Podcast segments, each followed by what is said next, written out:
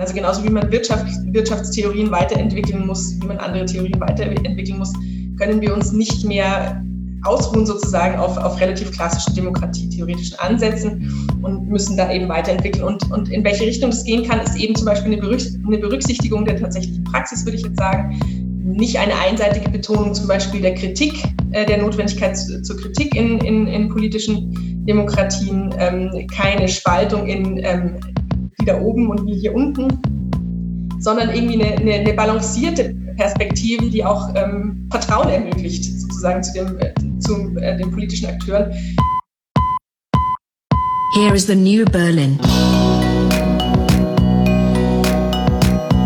Hier ist das neue Berlin. Hallo und herzlich willkommen zur 61. Folge von Das Neue Berlin.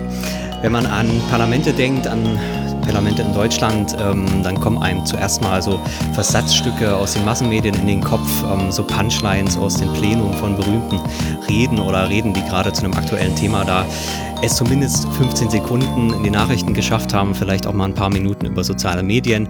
Äh, manche Politfreaks äh, gucken sich das auch stundenlang auf Phoenix an, diese Debatten im Plenum. In der Schule hat man auch mal so, ähm, so Schemata auswendig gelernt, im besten Fall, wo man dann gelernt hat, dass so ein Bundestag zum Beispiel ein Verfassungsorgan ist. Ähm, das Schema konnte man dann auswendig lernen und konnte dann so verschiedene Sachen äh, benennen, die so ein Parlament machen darf. Und irgendwie hat man auch das Gefühl, das Parlament ist ja doch das Herz der Demokratie. Das Bekenntnis zur Demokratie ist heutzutage auch sehr wichtig. Gegen Trumps USA, gegen Russland, gegen China kommt es derzeit wieder überall. Ähm, auf der anderen Seite steht aber, wenn man da mal nachfragt, ein relativ großes Unverständnis und ein sehr verbreitetes Unverständnis, was eigentlich in so einem Parlament was ja tatsächlich irgendwie so das Zentrum der Demokratie ist, was da eigentlich passiert. Das heißt, wie demokratische Politik praktisch funktioniert. Aus den Sozialwissenschaften hört man dazu auch relativ wenig leider. Deswegen freuen wir uns heute umso mehr, so eine Lücke teilweise zumindest zu schließen. Äh, wir haben Jenny Brichzin von der Universität der Bundeswehr in München in der Sendung. Hallo, grüß dich. Hallo ihr zwei. Du warst schon mal äh, im April 2019 bei uns da. Das sind jetzt anderthalb Jahre, da so lange machen wir das hier schon. Ähm, damals über einen aktuellen Text von dir, der mit der Frage sozusagen nur peripher was zu tun hatte.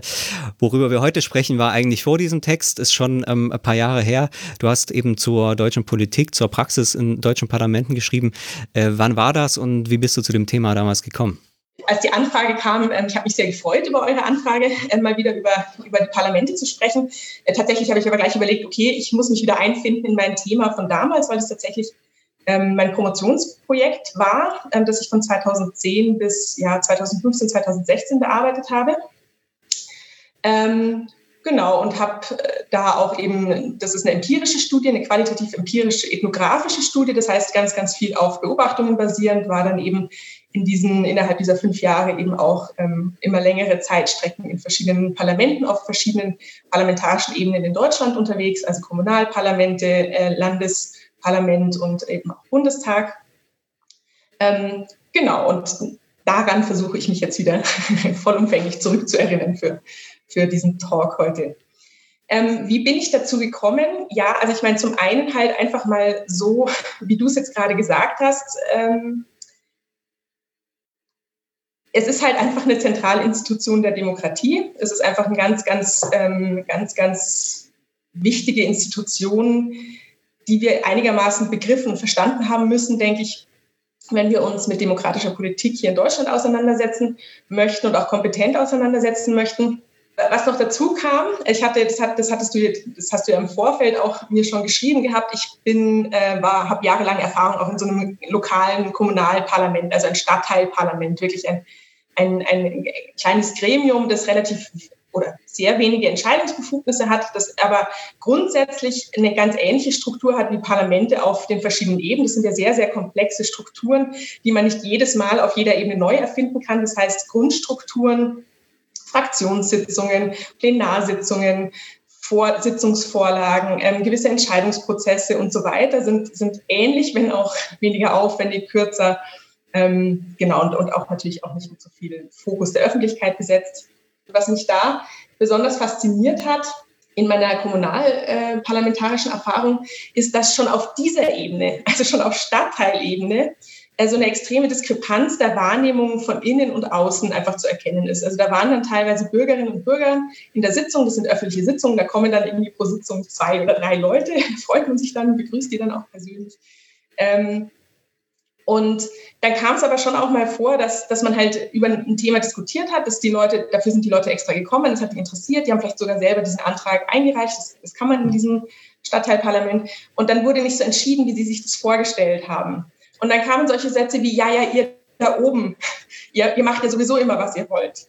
Und, und das, war, das fand ich einfach wahnsinnig interessant, weil ähm, jetzt gefühlsmäßig würde ich sagen, auf so einer stadtteilparlamentarischen Ebene ist man überhaupt nicht da oben. Wir sind alle, machen das alle ehrenamtlich neben dem Beruf.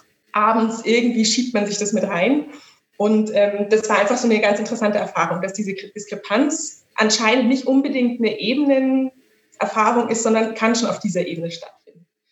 Das ist so ein bisschen das eine, dieses Innen-Außen. Und das andere ist dann auch die persönliche, so, eine, so, so ein rollentheoretisches Erstaunen irgendwie, dass man, dass man an sich selber feststellt, dass man sich innerhalb dieser, dieses Kommunalparlaments mit ein und denselben Leuten unterschiedlich verhält, je nachdem, über was gesprochen wird, in welcher Gruppe man sich befindet. Also dass, dass so Brüche in den, oder, oder Brüche ist vielleicht falsch gesagt, so, ja, so, so, so, so Schnitte in den Interaktionen irgendwie drin sind. Auf einmal verhält man sich ganz anders. Und das fand ich irgendwie, das waren so die zwei Momente, wo ich mir gedacht habe, also damit muss ich mich jetzt irgendwie nicht nur praktisch auseinandersetzen, sondern einfach auch tatsächlich wissenschaftlich.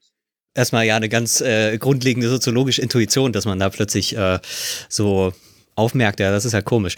Ähm, ich finde ganz interessant, dass, äh, wenn du sagst, dass da die, äh, sogar in diesem Stadtteilparlament die Leute dann kommen und sagen, ihr da oben, was macht ihr da eigentlich, ähm, dass es so eine Parallelität gibt. Und das fand ich in dem Buch ähm, ähm auch ganz gut von dir, dass du ja zwar die Ethnographie hast, aber trotzdem einen sehr langen Teil, wo die Ansätze, die diskutiert werden, ähm, eigentlich sehr kleinteilig du da rekonstruierst und auch sagst, wo halt die äh, Lücken sind.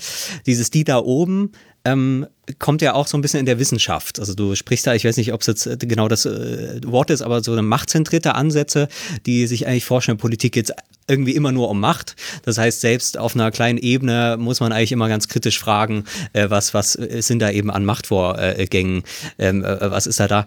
Ist da diese Parallelität ähm, ähm, und ähm, dominiert die vielleicht auch, also sowohl in der Wissenschaft als auch dann in der Alltagswahrnehmung? Ja, also die, das Interessante an diesen Machtperspektiven ist, oder beziehungsweise das, was ich problematisch finde, also ich, ich, ich arbeite ja, da kommen wir vielleicht später nochmal äh, drauf zurück, äh, mit, mit einer Grundperspektive von Pierre Bourdieu, wo natürlich Macht eine Rolle spielt. Also es ist nicht so, dass ich quasi in, meiner, in meinem Zugang zu Parlamenten Macht völlig außer Acht lasse. Ja, das, das wäre irgendwie auch, äh, wäre irgendwie auch seltsam, weil natürlich Macht irgendwie eine Rolle spielt.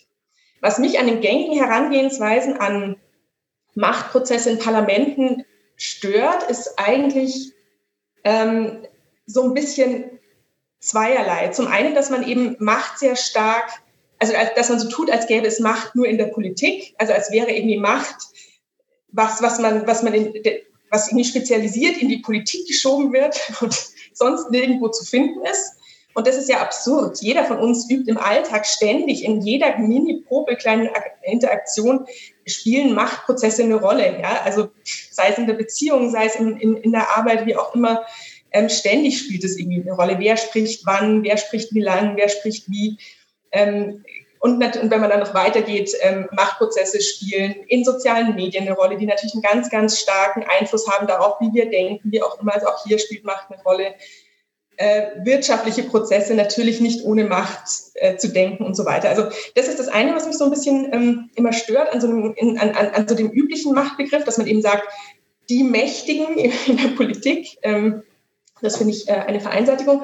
Und das andere ist, dass es dass so gängige Machttheorien oft substantialistisch ähm, angelegt sind. Also substantialistisch in dem Sinne, dass man Macht irgendwie begreift als eine Ressource oder ein Kapital oder etwas, was man eben haben kann, was dann der Einzelne hat, was dann dem Einzelnen zugeschrieben wird. Und dann sucht man, dann, dann stellt man im politischen Prozess fest, aha, okay, da hat sich jetzt diese und jene Gruppe, diese und jene Person hat sich durchgesetzt. Das heißt, äh, er muss mehr Macht haben. Jetzt müssen, okay, jetzt müssen wir uns auf die Suche machen, was sind denn die Machtprozesse? Und was sind denn, was sind denn die Machtressourcen, die, die die Person da eingesetzt hat oder die, die Gruppe da eingesetzt hat? Das heißt, man weiß immer vorher schon, äh, was, was das Ergebnis der Analyse sein wird. Es hat eben jemand mehr Macht, jemand hat mehr Machtressourcen irgendwie gehabt und deshalb konnte er sich durchsetzen. Und jetzt müssen wir das nur noch suchen. So. Und diese, dieser, dieser Automatismus oder diese, diese, diese ein bisschen einseitige Perspektive auf Machtprozesse eben, das ist das, ähm, was mich da ein Stück weit stört und was ich dann auch in meinem Buch ähm, anders anlege, in dem Sinne, dass ich sage, naja, zuerst geht es in der Politik mal um Inhalte, um Themen und um die symbolische Ordnung, unsere Vorstellung davon, wie unsere Welt hier vor Ort funktioniert. Darum geht es erstmal. Um vielleicht noch mal kurz auf Bourdieu zurückzukommen, gegen den würden ja jetzt deine Einwände gar nicht vielleicht so stark äh, ins Feld zu führen sein. Erstmal, also zumindest der erste Einwand, dass Bourdieu, Bourdieu jetzt die Macht ins Feld des Politischen schieben würde, macht er natürlich nicht. Er würde ja quasi auch in jedem Feld die Machtanalyse machen.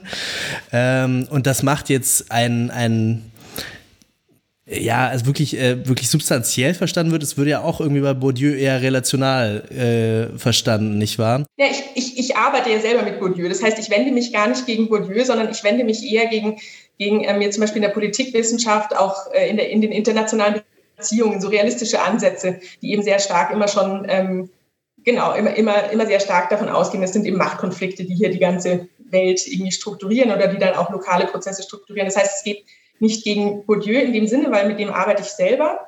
Ähm, was ich aber tatsächlich mache, ist, ich, ich arbeite auf, glaube ich, ein bisschen eine ungewöhnliche Art und Weise mit Bourdieu, weil ähm, eben die, die gängige Art und Weise ähm, mit Bourdieu zu arbeiten, ist ja so ein bisschen eben gerade diese Ungleichheitsperspektive äh, ähm, sich anzuschauen und nicht, nicht sich anzuschauen, sondern ähm, eben gerade zu schauen, zu scannen, wo sind unterschiedliche Kapitalsorten, zum Beispiel im politischen Feld, wie sind die verteilt und wie auch immer. Also diese, ähm, die Frage nach der hierarchischen Reproduktion im politischen Feld, das wäre jetzt eine Möglichkeit, mit Bourdieu an das Politische heranzugehen. Und dann würde man natürlich nach irgendwie Kapitalsorten suchen.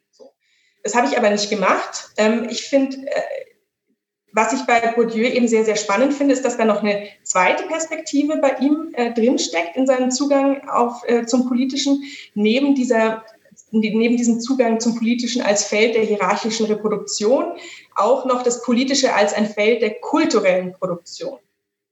Also das heißt, als eines der vielen Felder der Gesellschaft, ähm, ja, wie, wie zum Beispiel auch äh, äh Literatur, auch Wissenschaft und so weiter, die eben kulturelle Produktion betreiben.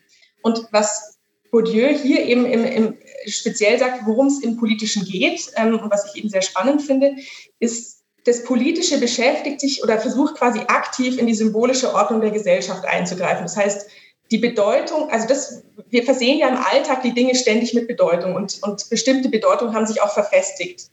So, also man, man kann heute in, in bestimmter Art und Weise über Themen sprechen, wie zum Beispiel Sexualität, ähm, über Gleichberechtigung, über äh, Kindererziehung oder wie auch immer, würde man heute ganz anders sprechen, hat heute eine ganz andere Bedeutung als noch vor 50 Jahren, vor 100 Jahren und so weiter. Und ähm, jede, jede Gegenwart hat so einen Bestand an Bedeutungen, die irgendwie relativ stabil oder relativ selbstverständlich uns als normal gelten. So. Und was eben Politik macht, ist, sie greift systematisch oder versucht eben systematisch auf bestimmte problematisch gewordene Stellen in der symbolischen Ordnung, in, die, in, unseren, in dieser Bedeutungsordnung eben zuzugreifen. Und das, was sie dazu nutzt, ähm, oder was dazu gemacht wird, was dazu produziert wird, also es ist tatsächlich irgendwie so ein eine Produktionsvorstellung, also wirklich kulturelle Produktion. Es wird etwas aktiv hervorgebracht. Es ist nicht einfach schon da, ja, ähm, wie Interessen oder der Volkswille oder wie auch immer. Es ist nicht einfach schon da, es muss hervorgebracht werden. Es sind bei äh, Bourdieu die Idee-Force, nennt er die, also die, die wirkmächtigen Ideen. An denen muss gearbeitet werden, die müssen hervorgebracht werden, damit auch tatsächlich ähm, sich in der symbolischen Ordnung etwas ändern kann, etwas transformieren kann.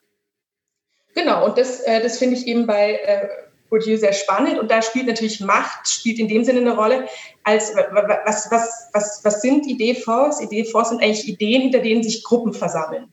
So. Also man, es muss einem gelingen, im politischen Prozess Ideen zu erschaffen, hinter denen sich Gruppen versammeln können. So, und die, die dann bereit sind, dafür einzustehen und dieses zu ihrem, also dieses in ihr eigenes Weltbild integrieren sozusagen. Und ähm, Genau, und das, das, ist quasi, das ist quasi die Art, also an erster Stelle steht sozusagen diese, die, die, diese Vorstellung, es werden hier Ideen produziert, die in der Lage sind, symbolische Ordnung zu beeinflussen, indem Gruppen hinter sich geschart werden. Macht spielt eine Rolle, aber nachgeordnet sozusagen. Und ähm, genau, das ist eben meine Arbeit mit Bourdieu, ist diese stärker diese, ähm, dieser Zugriff auf diese Überlegung zur symbolischen Ordnung. Eine andere ähm, Vorstellung, ähm, die du dort mit behandelst, ist ja auch diese, ähm, äh, auch glaube ich aus der sozusagen klassischen Demokratietheorie kommende Idee, dass ähm, äh, Parlamente eigentlich so eine Art neutrale Repräsentanten sind. Also wir sprechen ja auch von der repräsentativen Demokratie in der Vorstellung, es gibt eben in dem Fall hier jetzt 80 Millionen Menschen, von denen so und so viel wahlberechtigt sind, aus ähm, welchen Gründen auch immer. Aber im Großen und Ganzen äh, macht das schon Sinn. Und jetzt äh, ist im besten Falle das Parlament dazu da, das irgendwie diesen Volkswillen zu sammeln äh, und eben zu repräsentieren, weil man eben nicht alle 80 Millionen da äh, in so eine Zahl setzen kann. Ähm, und damit sozusagen die Idee dieser Neutralität äh, äh, drin. Du sagst eben, es ist ähm, ein aktiver Prozess, der tatsächlich auch in dieser Institution selber hervorgebracht wird, der eben nicht gesammelt wird aus der Gesellschaft. Genau, also der, der, die, die, aus, aus, aus diesen klassischen Demokratietheorien kommen ja immer diese Vorstellungen eben sozusagen grundsätzlich, wir gehen entweder von einem Kollektiv aus, das hat einen Volkswillen, oder wir gehen aus und, und, und der ist irgendwie vorhanden, emergiert irgendwie selbsttätig und, und ist einsehbar und unmittelbar, und nicht unmittelbar, aber zumindest intelligibel. Ähm, oder es gibt die Vorstellung, es gibt Interessen, die Menschen haben Interessen und die sind aber auch einfach schlicht in den Menschen vorhanden, die muss man dann nur noch aggregieren. So. Und ähm, es gibt aktuell einige Überlegungen, einige Bewegungen in die Richtung, dass man in, Richtung ähm, Neuerung Demokratietheorie zum Beispiel von äh, Michael Savard oder äh, Liza Dish, ähm, die halt sagen, naja, Repräsentation ist eben ein konstruktivistischer Vorgang, ein, ein konstruktiver Vorgang. Es ist nicht etwas, was einfach, äh, was einfach vorhanden ist, sondern es ist eben, Repräsentationen sind immer etwas, was aktiv hervorgebracht werden muss das ist ganz interessant, weil ich kannte diese, diese, diese, diese konstruktivistischen Demokratietheorie-Ansätze, diese performativen Demokratietheorie-Ansätze noch gar nicht recht, als ich, ähm, mit diesen, als ich meine Doktorarbeit geschrieben habe. Aber genau in diese Richtung geht es eigentlich. Also was ich da mache in meiner, in meiner Arbeit ist eigentlich eine, ja, wie man das nennen möchte, konstruktivistische, postfundamentalistische oder systematisch anti-essentialistische Perspektive auf das Parlament zu werfen. Wir haben ähm, im, im Parlament haben sich einfach so viele Verfestigungen an, also in der Betrachtung der Parlamente haben sich so viele Verfestigungen angesammelt. Also wir, wir, wir, es geht immer um, um Parteien, es geht um einzelne Personen, es geht um einzelne Themen. Also wir wissen, wir meinen immer schon ganz, ganz genau zu wissen, um was es geht, wenn wir mit Parlament, wenn wir uns mit Parlamenten konfrontiert sehen, ähm, haben also das Gefühl, es ist alles schon klar. Und diese Essentialisierung dessen, um was es in, im Parlament geht, dagegen wendet sich sozusagen mein Buch. Also es ist irgendwie ein grundlegend anti-essentialistischer Zugang. Das ist jetzt, das ist jetzt für andere Bereiche wäre das überhaupt nichts Neues. Ja, also wenn ich jetzt damit daherkommen würde, in der, in der Geschlechterforschung oder, oder in der Migrationsforschung oder so, dann würden die mich angähnen. Aber ähm, genau, aber in der Parlamentsforschung, denke ich, ist das einfach ein ganz, ganz wichtiger Beitrag zu einem besseren Verständnis. Diese, diese, diese Schematismen, diese Stereotypen, Betrachtungsweisen von Parlamenten, die eigentlich an, an den tatsächlichen Prozessen ganz, ganz oft vorbeigehen, aufzubrechen. Jetzt hast du das äh, sozusagen schon mal eingeordnet in die, in die Forschungstradition. Wie bist du dann praktisch vorgegangen? Also du hast schon gesagt, eine ethnografische Studie darin eigentlich recht klassisch. Das heißt, du hast am Anfang erstmal ähm, Leute angeschrieben und gefragt, kann ich mal so, äh, wie sagt man das mal, so eine Woche mitlaufen und äh, äh, gucken, was sie so machen, oder? Bei solchen ethnografischen, ähm, bei solchen längeren ethnografischen Aufenthalten, da ist es, da ist die Anbahnung ja tatsächlich relativ schwierig oder oft, oft relativ schwierig. Äh, deshalb war ich ziemlich überrascht, dass das dass das dann doch relativ einfach ging. Also in dem Sinne, dass die Leute, die ich dann gefragt habe, hey, kann ich mal bei euch eine Woche mitlaufen, dass die gesagt haben, ja, ja, klar, lauf bei uns mit. So. Und das würde man ja erstmal anders erwarten. Man würde ja erstmal vielleicht erwarten, naja, die, die jetzt irgendwie da im, Land, ja, vielleicht Stadtrat geht ja vielleicht noch, aber irgendwie im Landtag, im Bundestag, vielleicht haben die Leute da eher Bedenken, jemanden mitzulaufen, mitlaufen zu lassen. Ähm, ja, gar nicht. Weil man muss sich das immer irgendwie bewusst machen, da laufen ständig irgendwelche Leute mit. Die haben immer irgendwelche Praktikanten, irgendwelche, ähm, irgendwelche Besucher, die mitlaufen. Also die sind ständig, sowieso ständig unter Beobachtung. Und ähm, genau, das, das macht es so ein bisschen einfacher. Trotzdem braucht man immer irgendwie ähm, Eingangsstellen. Und ich, äh, teilweise, also gerade auf Kommunalebene kannte ich dann teilweise auch Leute, ähm, ähm, die mir dann den Kontakt vermittelt haben. Und dann auf den höheren äh, parlamentarischen Ebenen, dann habe ich das dann auch, da war es auch oft, also es hat sehr erleichtert, wenn man jemanden hatte, der einen empfohlen hat für jemand anderen. So, und dann gesagt hat, ja, schau doch mal, äh, da, ich habe da jemanden, der würde gerne mal bei dir irgendwie mitlaufen, wäre das okay für dich? Aber es hat, gab niemanden, der abgelehnt hat, es gab keine Probleme und ich konnte eigentlich, es gab auch sehr, sehr, sehr wenige Situationen, in die ich dann nicht mitgehen durfte. Also ich bin dann tatsächlich, ähm, genau, im Stadtrat ist ja ein bisschen anders, aber im, im, im oder auf, auf, auf Stadtteilebene, aber jetzt zum Beispiel im, im Landtag oder im Bundestag, da, da bist du ja wirklich den ganzen Tag unterwegs. Du, du bist, ähm, du fährst los und fährst zu einem Ortstermin in irgendeinem, auf irgendeinem Bauernhof. Dann als nächstes hast du irgendwie einen Termin mit einem Wirtschaftsunternehmen, einen Besprechungstermin. Dann hast du die Ausschusssitzung. Dann hast du irgendwie eine Nachbesprechung in der Fraktion. Dann hast du, also du wechselst von Stunde zu Stunde, du springst von hier nach dort und bist da den ganzen Tag unterwegs, sehr oft bis spät abends. Ähm, genau, dann, dann äh, geht man abends in sein Hotel und fragt sich, wie soll ich denn um Gottes Willen jetzt um 22 Uhr noch meine, meinen, meinen 14-Stunden-Tag noch niederschreiben? So, genau, das, das war so, das war so der, das, die Grunderfahrung so ein bisschen mit diesen, mit diesen Beobachtungen. Aber der Zugang war eben erstaunlich einfach, weil, weil die Leute äh, das einfach gewöhnt sind, Leute mit andere Menschen, fremde Menschen mitlaufen zu lassen. Und diese monströsen Arbeitstage, das ist schon tatsächlich auch der Fall. Also ich habe das immer so, so ein bisschen für ein Klischee auch gehalten oder vielleicht auch so ein bisschen für eine Mythologie des Politikers, dass das vielleicht für bestimmte Spitzenpolitiker dann ganz extrem der Fall ist, aber dann vielleicht auch für irgendeinen Landespolitiker oder Kommunalpolitiker, da ist es dann nochmal anders. Aber ähm, also das kann man schon verallgemeinert sagen, dass die tatsächlich äh, extrem hohe Arbeitspensen haben und äh, 14-Stunden-Tag hast du jetzt gesagt, äh, das ist schon was, was durchaus vorkommt und was nicht, was nicht ungewöhnlich ist. Also auf jeden Fall, das, das, ist, das ist auf jeden Fall was, was oft vorkommt und was viel vorkommt. Grundsätzlich ist es mal so, man hat man halt, das muss man sich einfach bewusst machen, man hat es halt in so Parlamenten mit einer extremen Überfrachtung zu tun. Also sowohl inhaltlich du bist ja irgendwie allzuständig für alles Mögliche. Es gibt erstmal kein Thema, das für dich ausgeschlossen ist. So, also gerade auf Bundesebene, aber auch auf Stadtebene. Es gibt kein Thema, das jetzt irgendwie nicht an den Stadtrat, also was die Stadt betrifft, was nicht an den Stadtrat herangetragen wird. Das heißt, du hast eine prinzipielle thematische extreme Überfrachtung. Dann hast du eine extreme zeitliche Überfrachtung weil eben ähm, du ständig auch eingefordert wirst, irgendwie auch zu verschiedenen Veranstaltungen, wie auch immer. Und auch diese, diese und, und, und äh, Sitzungen finden ständig statt. Du hast irgendwie ganz klar getaktete äh, Terminkalender. Und ähm, genau, das war auch ganz interessant, weil in einer der Nachbesprechungen mit einer der Abgeordneten habe ich sie gefragt, ja, war das jetzt eher eine normale Woche für Sie, eher eine reguläre Arbeitswoche für Sie oder eher, ähm, oder eher ja, eher ein bisschen langsamer, eher ein bisschen schneller. Und ähm, dann hat sie halt gesagt, ja, nee, also das, das war jetzt eher eigentlich eine ruhigere Woche und ich fand sie extrem anstrengend, also so, by the way, ähm, war, eher eine, war eher eine ruhige Woche, weil wir hatten kaum, Termin, kaum Doppeltermine. So, das war ihr Kriterium dafür, dass, dass es eine ruhige Woche war, weil, weil es kaum Termine gab, die überlappend gelegt. Also es gab mal welche, aber kaum welche, die überlappend gelegt waren.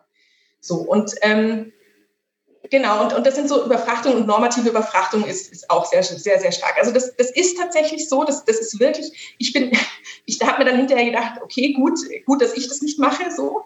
Ähm, und ich meine auch so zeitliche, so zeitliche Untersuchungen, die sagen ja immer so 50 bis 80 Stunden. Wochen sind es, die da, die da stattfinden. Da muss man sich ja ein bisschen unterscheiden zwischen, zwischen Sitzungswochen und Wahlkreiswochen. Ja, das, das unterscheidet sich sicherlich ein bisschen. Ähm, und Genau, aber das, aber das, das, das ist tatsächlich so. Ich glaube, warum das von außen teilweise auch nicht so wirkt, ist, dass, weil, weil viele Termine sind integriert auch in den Alltag der Abgeordneten, die wir eher für, für so Freizeittermine halten würden. Also irgendwie auftreten bei, jetzt auf Kommunalebene, bei so, bei so Vereinstreffen oder irgendwas zum Beispiel. Ja, aber das ist anstrengend. Ja? Dann musst du da irgendwie eine Rede halten, dann musst du da, dann redest du da mit den Leuten ähm, und, und, und das ist irgendwie Teil dieser, dieser, äh, dieser Arbeit am, am, am Symbolischen irgendwie, die man da immer mitbetreibt, so ähm, hintergründig.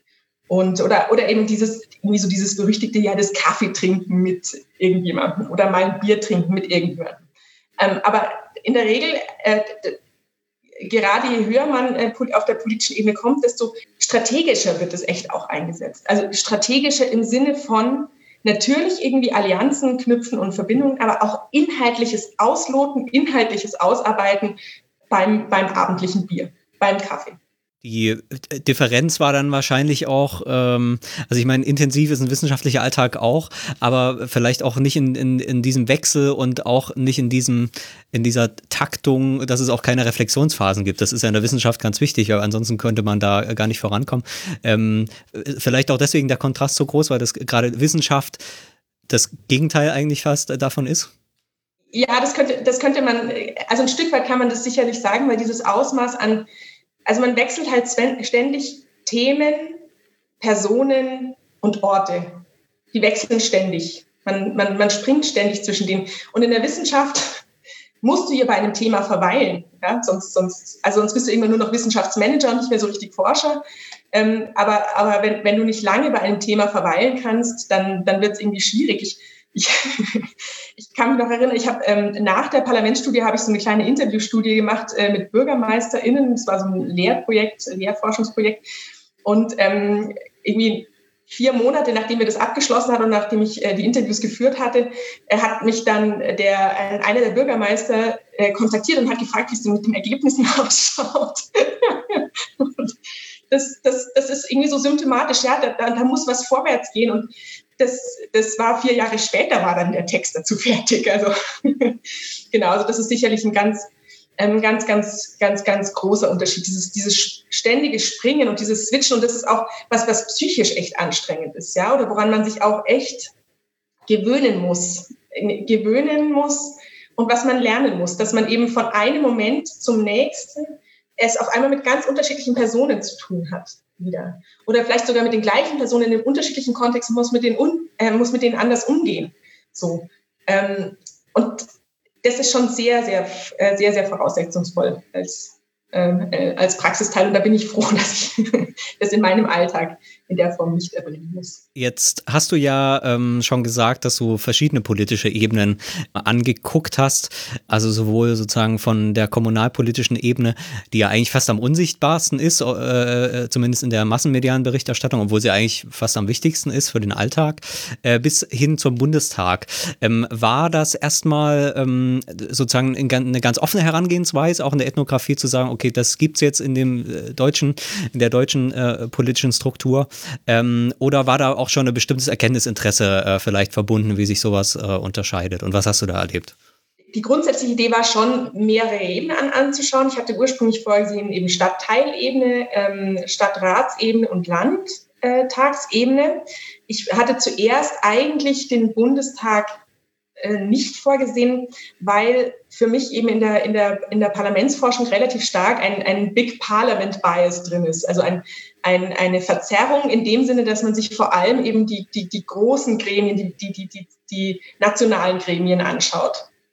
So, und deshalb habe ich eben zuerst gedacht, ähm, okay, ich konzentriere mich jetzt auf die, auf, auf untere Ebenen sozusagen, schauen wir, schauen wir das zunächst mal an.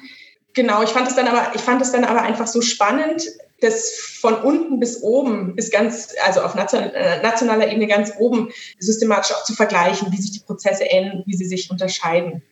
Genau, das heißt, das war der, das war der, das war der Grund, warum ich zuerst mal den Bundestag eigentlich ursprünglich ausgelassen hätte, mich dann aber umentschieden habe, ähm, wegen diesem Big Parliament Bias.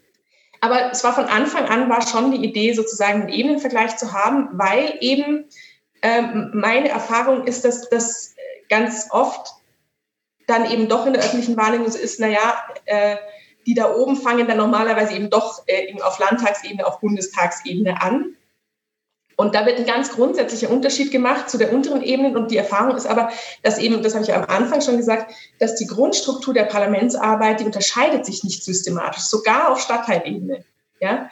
Und ähm, jetzt einfach nur formal strukturell, geschäftsordnungsmäßig und so. Klar, das ist viel weniger und das ist viel kleiner, weil jetzt einfach die Grundabläufe. Es gibt Fraktionssitzungen, Ausschusssitzungen, die Arbeitsgemeinschaften, die Plenarsitzungen und so weiter. Ja, also das, das ist erstmal von der Grundstruktur ähnlich.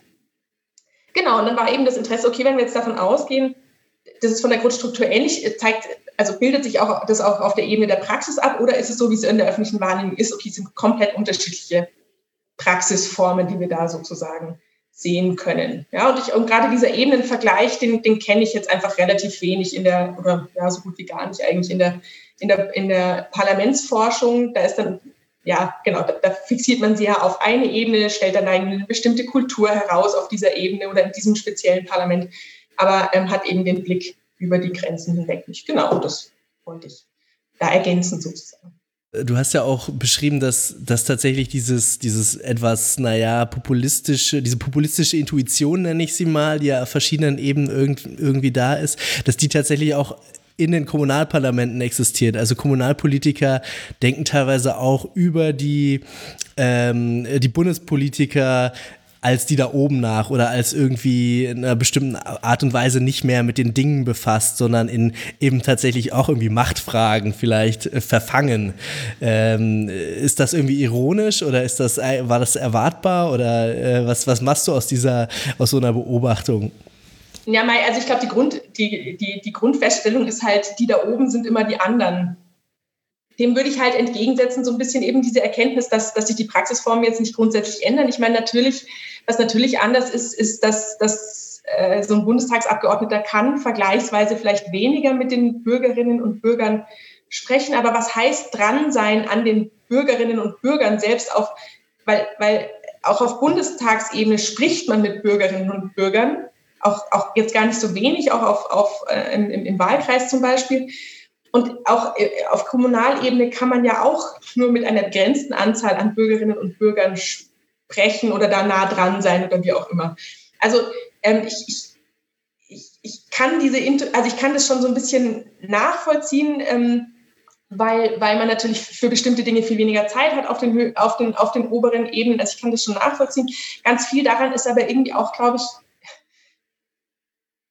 strategisch, also nicht strategisch in dem Sinne, dass jemand bewusst irgendwie einen Teilbereich niedermachen möchte, sondern dass man halt sich ausnimmt sozusagen von, von, de, von der Politik, die einfach in der Gesellschaft sehr, sehr negativ, also in der Gesellschaft einfach insgesamt sehr, sehr negativ konnotiert ist. Und dann kann man eben sagen, nee, Politik, das, das, wir machen ja im Prinzip noch nicht Politik, wir machen hier Bürgerarbeit. Politik fängt im, dann auf Stadtratsebene fängt es an. Dem Stadtrat sagen, ja, äh, nee, wir machen, also wir beschäftigen uns ja jetzt hier irgendwie noch mit dem, was, was einfach loka mit lokalen Problemen, mit, mit genau was, mit, mit der Basis irgendwie. Ab Landtagsebene wird es problematisch, ja. Und, und, und, und aber die Prozesse sind die gleichen, dass es nämlich darum geht, festzulegen, was sind zentrale Themen, die bearbeitet werden müssen und wie bringe ich Leute dazu, meiner Deutung dieser Dinge oder nicht meiner persönlich, sondern unserer Deutung dieser Dinge zu folgen. Das ist was, was hier wie dort ähm, sich nicht grundsätzlich unterscheidet. Ja? Ich fand da ganz interessant, dass das ja, also gerade wenn das, äh, wenn man eigentlich denkt, okay, das ist quasi die äh, dieser Populismus, wie, äh, wie wir es jetzt gesagt hatten, dass der eben auch in der Politik sozusagen vertikal äh, ähm, äh, drin ist und nicht sozusagen horizontal zwischen äh, dem politischen System oder der politischen Klasse oder wie auch immer man das bezeichnet und denen, die das eben nicht sind. Sondern wenn das in, der, in dem politischen System drin ist, dann hat das natürlich irgendwie auch so eine eigene Struktur. Also ich musste irgendwie auch ein bisschen an ähm, an diese organisationssoziologischen äh, äh, Sachen bei Luhmann denken, wo er dann äh, sagt, okay, es gibt nicht nur diese Hierarchie von oben nach unten, vom sozusagen von der Führung, von den Chefs und den Chefinnen äh, nach unten zu den äh, zu den Leuten, die sozusagen eben den Befehlen da äh, gehorchen müssen. Und es gibt auch diese Unterwachung, nennt er das dann natürlich ganz ironisch, ähm, weil eben auch sozusagen so eine Führungsebene abhängig davon ist, was kommt für Informationen von unten. Und wenn sich sozusagen die Leute unten eben schlecht behandelt fühlen, fühlen, dann sagen sie vielleicht mal die entsprechenden Zahlen nicht, ähm, die wichtig sind, ähm, die die politische Führung aber nicht unter Kontrolle hat, weil die sozusagen andere Sachen äh, zu, zu bearbeiten haben. Und an sowas hatte ich da auch so ein bisschen so gedacht, weil natürlich irgendwie, wenn die Basis und oder in dem Fall sozusagen ja auch ja schon die Repräsentation der Basis, äh, wenn man, wenn man eben da in der Kommunalpolitik ist, äh, dann sagen kann, okay, wir sind noch am Volk wirklich. Und äh, wenn wir uns hier nicht kümmern, dann kann der Bundestag gar nichts machen. Äh, so, so in der Art habe ich mir das vielleicht gedacht, dass es da natürlich auch ein entsprechendes Machtmittel ist äh, und so eine Position. Man kann auch immer irgendwie an die, ähm, an die ähm, an die Bauern denken, die dann hier quasi äh, äh, letztes Jahr, oder war das dieses letztes Jahr in Berlin, dann mit ihren Treckern alle nach Berlin gekommen sind und äh, da auch so ein Machtmittel ähm, ähm, ähm, formuliert haben oder so einen Anspruch. Ja, wir sind die, die mit unseren Treckern normalerweise auf dem Land sind, die niemand sieht und jetzt kommen wir dort mal her.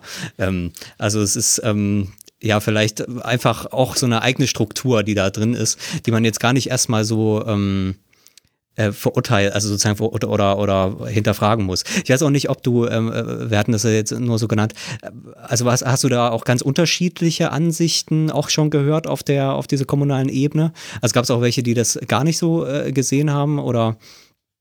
Also da, das, das, natürlich sind das unterschiedliche Ansichten, ja. Also das jetzt je nachdem wonach du fragst, ob du eher von denen äh, nach denen fragst, die, die politisch selbst aktiv sind, eben politische Akteure sind, oder eher nach denjenigen, die, äh, die jetzt äh, interessierte Bürgerinnen und Bürger sind und die zum Beispiel in die Sitzungen kommen. Ähm, genau, natürlich gibt es da total unterschiedliche Ansichten. Ähm, genau, es ist, es ist halt, ich, ich glaube, es gibt halt einfach die Tendenz, dass ähm, sobald irgendetwas problematisch gesehen wird, irgendeine, irgendeine Praxis oder irgendein Teilbereich, gesellschaftlicher Teilbereich problematisch gesehen wird, dann versucht man halt eine Grenze zu ziehen, sozusagen so Grenz, äh, symbolische Grenzziehungsprozesse. Und ich glaube, das ist einfach schon relativ stark auch auf kommunaler Ebene, aber natürlich, also das machen manche stärker, stärker, manche weniger stark, dass sie diese Grenz, diese symbolischen Grenzziehungsprozesse nach oben hin, damit sie selber nicht sozusagen von äh, von diesem dunklen Schein der, der, der, der oberen Institutionen, der, der irgendwie betroffen sind, worauf sich ja viel Politikverdrossenheit irgendwie auch richtet.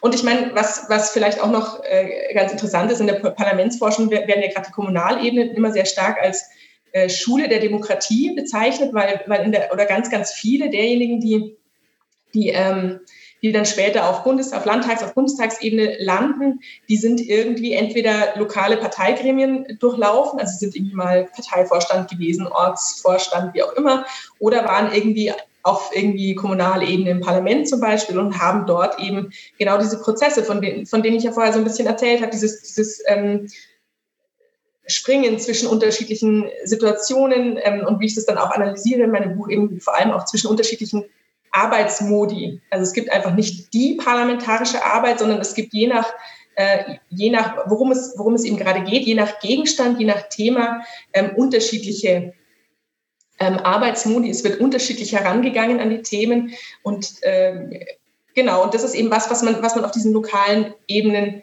ähm, sehr gut einfach ler also lernen kann und weshalb es für Leute sehr, sehr viel einfacher ist, sich später zurechtzufinden auf einer Landtags- oder, oder äh, ähm, Bundestagsebene, wenn sie das schon mal durchlaufen haben. Es gibt doch auch diesen Begriff der Ochsentour, den, äh, der für eine politische Karriere eben typisch ist. Ich weiß nicht, ob das wirklich noch repräsentativ ist, aber dass man tatsächlich eigentlich gar nicht so richtig in keine Ahnung, auf einen Ministerialposten kommt, wenn man nicht eine gewisse Karriere dieser Art auch äh, zurückgelegt hat. Ich weiß nicht, ob da unbedingt die Kommunalpolitik die notwendige Bedingung dann ist für alles weitere, aber letzten Endes ist das ja schon immer noch typisch, oder? Also, dass man auch so eine Art von äh, politischer Sozialisation eben hat, die ja tatsächlich auch äh, Jahrzehnte dauert mitunter und dann auch wirklich mit dem Erlernen vielleicht sowohl des Tempos, der, der hohen Ansprüche, als aber auch ähm, eben dieser ganz spezifischen äh, rollensoziologischen Konstellation, wo man eben dieses Code-Switching beherrschen muss, äh, einhergeht. Also ist das irgendwie auch noch ein Moment, dass, dass, dass man da mitdenken muss, wenn man über Parlamentarier nachdenkt, dass das eben äh, jahrzehntelang sozialisierte äh, Parlamentssubjekte sind, sozusagen? Die Parlamentssubjekte. ähm, genau, also das ist ja auch ganz interessant, weil dieser Begriff der Ochsentour ist ja oft irgendwie auch ein bisschen negativ konnotiert oder auch gerade diese, also diese Vorstellung des Politikmenschen, also jemand, der nur die Politik kennt und sonst nichts anderes äh, in seinem Leben gemacht hat, sozusagen. Ähm, Genau, da müsste man sich die aktuellen Zahlen nochmal anschauen. Also das sind relativ wenige, die gar nichts anderes gemacht haben, ähm, aber relativ, gleichzeitig relativ wenige, die, die äh, als wirklich als Quereinsteiger ins Parlament kommen, also die mit 50 irgendwie ins Parlament kommen oder mit 40 ins Parlament kommen und äh, von, direkt von einem Beruf ins, in, in die neuen sozusagen. Das ist, das, beides ist relativ selten. Ähm, genau, und, und das ist, das ist oft eher ein bisschen negativ konnotiert auch. Ich würde da einfach ein bisschen mehr Neutralität walten lassen wollen, weil, weil ähm, wie gesagt, weil das einfach diese, diese, ähm, diese extrem komplexe Praxis ist, die man da hat, auch psychisch äh, anstrengende Praxis. Viele sprechen immer von diesem dicken Fell, das man sich wachsen lassen muss, ja, und dafür gibt es auch Gründe. Und das wächst, und das muss man sich halt wachsen lassen, wachsen lassen, das dauert ein bisschen, äh, ein bisschen länger. Ähm, genau, und das heißt, wenn du als ich, ich glaube, viele unterschätzen da, dass es eben tatsächlich einfach ein eigener Arbeitsbereich ist. Ich glaube, Politik wird einfach ganz viel, deshalb heißt meine, mein, mein Buch auch politische Arbeit in Parlamenten. Politik wird einfach nicht als Arbeit wahrgenommen. So. Ähm, und das heißt, man geht, also man, man hat auch gar keine Vorstellung davon, was ist jetzt eigentlich professionelle politische Arbeit? Was heißt es denn eigentlich? Und man hat auch keine Vorstellung davon, dass es eben, um Professionalität zu erwerben, dass man dafür Zeit braucht. Und dass man da dadurch eben bestimmte Gremien, äh, in denen man diese, diese Prozesse, diese, diese Praxis eben erlernen kann, äh, das sinnvoll ist, das zu, zu durchlaufen. Ja, und äh, so kommt es auch immer, es wird dann immer, wir brauchen Experten in der Politik und wie auch immer. Aber das sind, das sind dann Experten in einem bestimmten Fachbereich, aber eben keine politischen Experten, keine Experten der politischen Arbeit. Und wenn es darum geht, äh, Gruppen hinter sich zu scharen. Also irgendwie eine Gesellschaft zu versuchen, in eine bestimmte Richtung zu lenken, zu transformieren, wie auch immer, dann braucht man diese, dann braucht man diese Kompetenz, diese Professionalität in dieser Richtung. Ja, ich, ähm, ich, ich sage damit gar nicht, dass es so, wie es ist, genau alles total richtig ist. Ähm, ich, ich möchte immer nur ein bisschen äh, irgendwie eine, sachlichere Debatte darüber sozusagen. Also wenn man mehr Quereinsteiger haben möchte, gut, aber dann braucht man irgendwie äh, Prozesse, die oder da muss man in Kauf nehmen, dass die Leute weniger mit Gruppen umgehen können, weniger, äh, weniger wissen, wo sie ähm, mit, mit ihren Worten, mit ihren Begriffen, mit ihren Sätzen, mit ihren Aussagen, mit ihren Gesetzen ansetzen müssen, damit sich das äh, irgendwie handfest in eine neue gesellschaftliche Ordnung, zumindest im lokalen Bereich, transformieren lässt. Ja? Das muss man dann in Kauf nehmen. Bevor wir zu dem Kern deiner Arbeit, nämlich auch diesen Modi und den Themen äh, ähm, äh, äh, kommen, äh, würde ich da äh, kurz gerne noch darauf eingehen. Und das fand ich wirklich eine sehr interessante Beobachtung, wo ich auch davor noch nie drüber nachgedacht hatte, dass es ja schon ungewöhnlich ist, dass für so einen Bereich ähm, der so wichtig ist für eine Gesellschaft, auch so eine zentrale Position bedeutet, in dem Fall äh, natürlich Bundespolitik, äh, äh, Landespolitik, aber es gibt eigentlich kein äh, Wissen darüber, was sozusagen als ein Lehrwissen, als ein professionelles Wissen da wäre, sodass ich eben zum Beispiel als Quereinsteiger sagen kann, was in vielen anderen Bereichen geht. Äh, in vielen Spitzenpositionen gibt es tausend Seminare, die man dann machen kann. Man äh, gibt tausend Studiengänge dafür, wo man eben vieles doch tatsächlich lernen kann. Trainee-Programme ohne Ende. Für Politik gibt es irgendwie sehr, sehr wenig. Äh, und, und man, vielleicht hat das auch was damit zu tun, dass man überhaupt gar keine Vorstellung hat, ähm, was das ist. Ähm, ist das, äh, also äh, verhält das sich so und äh, warum ist das so? Also gehört das irgendwie auch einfach dazu oder? Ähm? Also ich, ich würde sagen, das, das ist tatsächlich so, ähm, dass das einfach wenig präsent ist. Also ich, ich habe da immer ein bisschen im Kopf noch, äh, oder es ist mir einfach lange im Kopf geblieben, äh, die Bemerkung von einer Abgeordneten ähm, dann irgendwie mal so beiläufig, wo sie mir erzählt hat, ja, sie hatte mal einen Praktikanten, der hat Politikwissenschaft studiert, war damit auch schon relativ weit und war dann eben, kam dann zu ihr, um das Praktikum zu machen. Ähm, und dann war er hinterher, also nach dieser Zeit, war, hat, haben sie sich dann nochmal unterhalten und dann hat sie ihn halt gefragt, ja und, ist es so, wie, du es dir vorgestellt hast? Und er hat gesagt, nee, das hätte er nie und nimmer gedacht. Er hat, da, darauf hat ihn sein Politikwissenschaftsstudium null vorbereitet. Irgendwie. Ähm, das, also wenn man das, in die Politik gehen will, wenn man Politik, äh, in die Politik gehen will, nicht Politikwissenschaften studieren, oder? Das hilft zumindest nicht. Dazu würde ich es auch nicht sagen, weil was, weil was schon ganz interessant ist, dass, dass, dass so eine Reflexion über was ist eigentlich Demokratie und was bedeutet es eigentlich, demokratisch zu sein, was bedeutet demokratische Unabhängigkeit, ähm, einfach darüber sich Gedanken zu machen, wie ist, wie ist ein Verhältnis zum, zu Bürgerinnen und Bürgern und wie auch immer. Das ist sehr präsent, also diese, diese ähm, ideellen, ähm, also zum, zumindest sich darüber Gedanken zu machen und das ist ja auch total wichtig. Aber jetzt praktisch hilft es einem nicht so, nicht so äh, ganz so viel weiter. Und da, da habe ich immer im Kopf ähm, auch, äh, oder da finde ich ein sehr, sehr schönes Zitat von, von, von einigen der Pioniere der, der äh, eher praktischer, konkreter, empirischer ausgerichteten Parlamentsforschung, Forschung, und Kollegen, The Legislative System. Darin schreiben, schreiben sie, ähm, dass, dass das Parlament oft so behandelt wird, wird als, als wie, wie, wie wenn man sagen würde im Fußball, dass man sagen würde, naja, ich weiß, wie Fußball funktioniert, ich weiß, dass es darum geht, dass ein äh, Team mehr Tore schießen muss als das andere. So. Und im Parlament wäre es ganz ehrlich, ich weiß, es geht darum, Gesetze irgendwie durchzubringen, meine eigenen Gesetze und Ideen durchzubringen. Jetzt weiß ich, wie das Parlament funktioniert. So, und das finde ich eine total witzige Analogie, weil das ist, für mich ist, für mich ist die Debatte oder die, die wissenschaftliche Auseinandersetzung mit Parlamenten oder mit politischer Arbeit ist für mich so ähnlich, wie wenn man in einem Fußballspiel ständig darauf schauen würde, also dann würde man jetzt die rennenden Leute im Fußballfeld sehen und dann würde man sagen, oh, da ist wieder, äh, was weiß ich, da ist jetzt Kahn, nee, der rennt nicht durchs Feld, äh, da ist jetzt Müller. Ähm, und ja, und Müller hat ja schon damals dieses und jenes Tor geschossen und der war schon mal bei dem und dem Verein und der hat dieses und jenes schon mal gemacht und der hat so und so viel Tor. Also man würde Statistiken aufzählen, man würde äh, vergangene Vereine aufzählen, man würde die Verbindung innerhalb der Vereine aufzählen, aber man würde das Spiel nicht kom kommentieren. Also man würde nicht kommentieren, was vor sich geht, was konkret passiert, wo der Ball hingeht, wie gepasst wird, welche Strategie da ähm, eingesetzt wird, ob es eher defensiv, eher offensiv, wie auch immer ist. Und das heißt, ähm, also ich habe das Gefühl, dass diese Analogie noch immer passt, dass man immer noch nicht weiß, ganz genau, was, was passiert sozusagen auf dem Spielfeld des Parlaments eigentlich. Also woran wird Hand angelegt? Wie wird das gemacht? Welche Manöver gibt es da im, im, wirklich jetzt zum Beispiel in der Plenarsitzung? Das könnte man sich anschauen, ähm, haben auch Kollegen sich sehr schön angeschaut. Die Manöver, wie wird mit um Worte gerungen? Wie wird gezogen? Wie wird an Worten gezogen? Wie wird genau, also was passiert denn da eigentlich genau mit, mit äh, unserer Bedeutungsordnung, mit unserer symbolischen Ordnung? Und das, ähm, genau, das, das, da würde ich nach wie vor dazu stehen und sagen, das ist das, was, was in den 60er Jahren da eben diese Parlamentspioniere festgestellt haben, würde ich sagen, das ist bis heute äh, nicht, nicht im gleichen Maße. Und natürlich ähm, passiert es schon, ähm, aber, aber die, dominant ist es nicht. Und wir sind auch noch lange nicht so weit, um das alles äh, ja, umfassend zu verstehen. Ja, wir hatten ja äh, mit der äh, symbolischen Ordnung äh, begonnen, ähm, die da verhandelt wird, die da manipuliert wird, an der gearbeitet, die weiterentwickelt wird. Ähm, diese so eine Art Einheit thematisch, also, also so eine Art äh, ja, Einheit von dieser symbolischen Ordnung ist eben bei dir das Thema, was schon genannt wurde.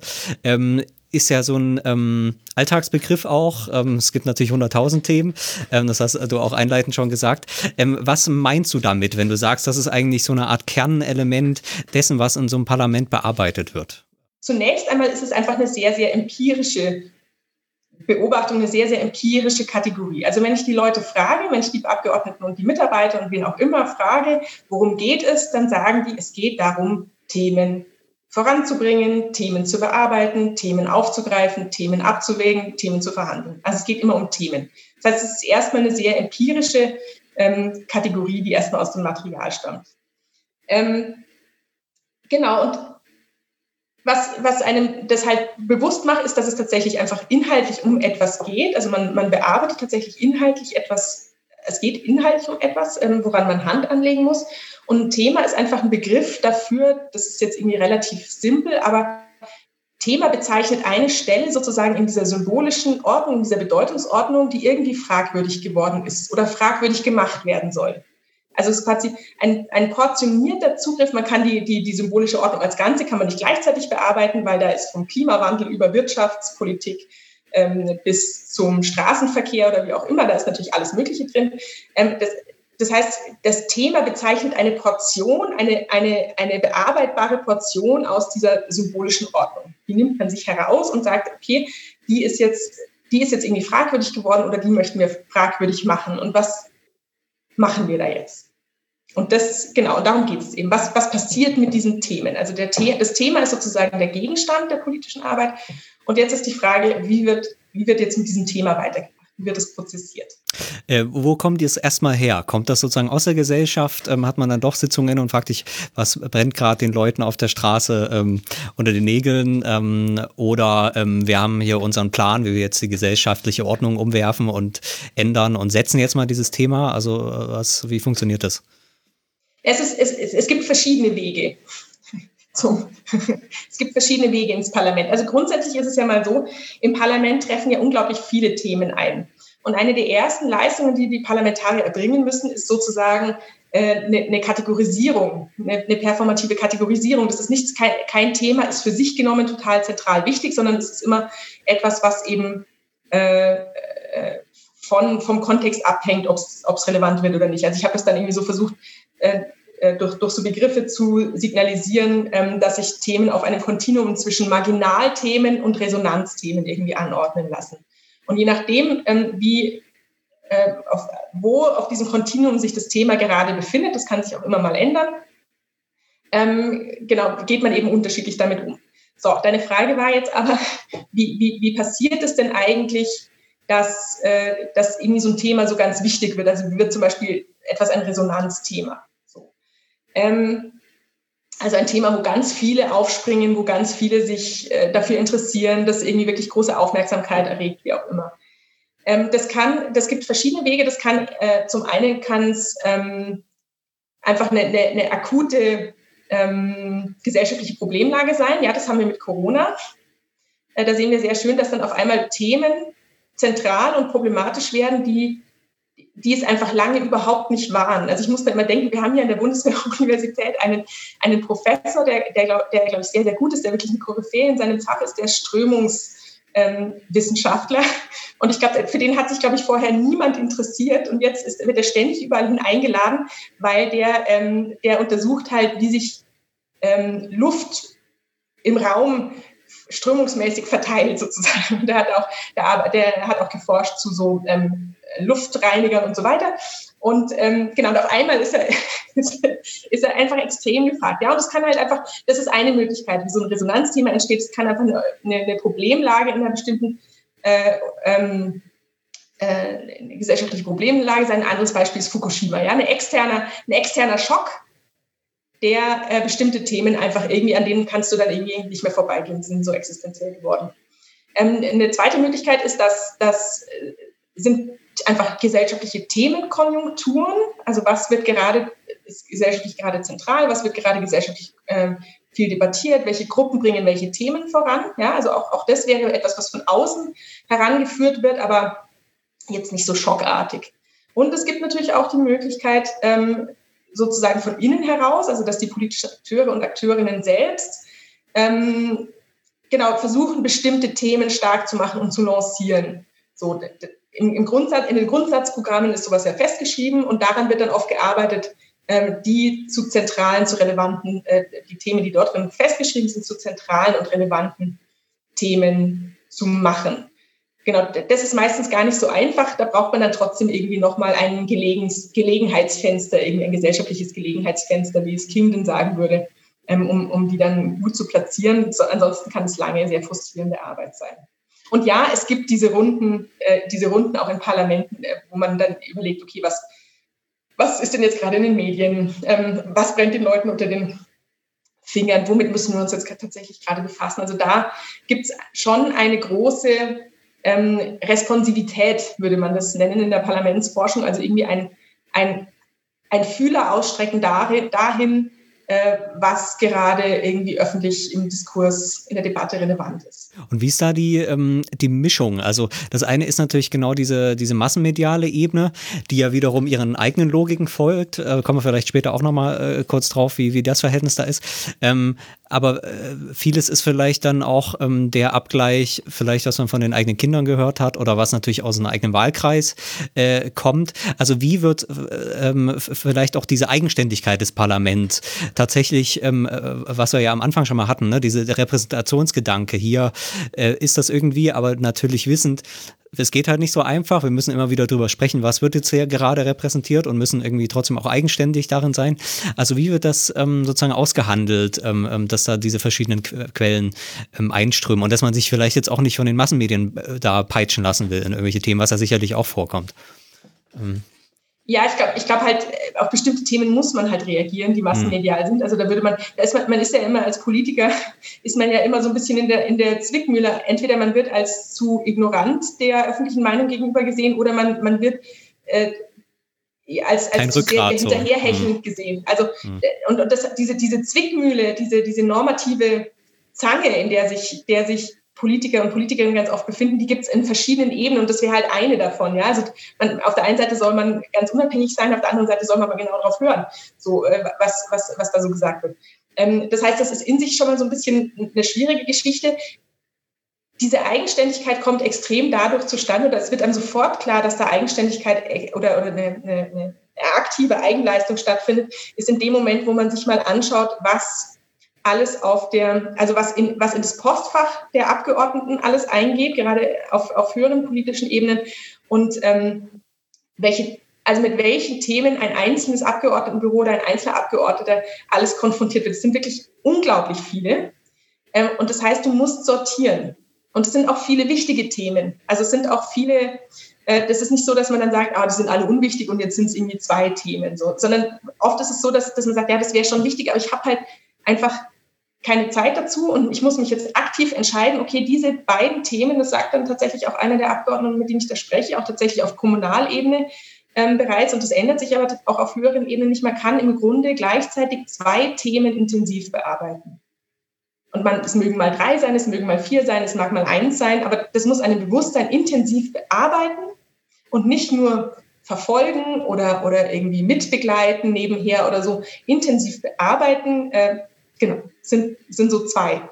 So. Ähm, und das heißt, man muss sortieren. Also man muss ganz klar ab, abwägen, nennen sie das immer. Man muss ganz klar äh, sich entscheiden und sagen, das sind jetzt die Themen, die halte ich für zentral, die sind ganz wichtig und die treibe ich, versuche ich jetzt irgendwie voranzutreiben. Und da ist quasi, das ist quasi ein ganz zentrales Moment der eigenen äh, Schwerpunktsetzung und, und, und des, des aktiven Eingreifens sozusagen. Ja, und das, ist, das darf man nicht unterschätzen, weil ähm, vieles wäre wichtig, vieles wäre interessant. Und das Festlegen auf weniges, mehr geht halt einfach nicht, äh, ist ein ganz, ganz wichtiger Eingriff oder eine ganz, ganz wichtige Festlegung in, in, in das, was man eigentlich, zu dem, was man eigentlich da äh, symbolisch verarbeiten kann.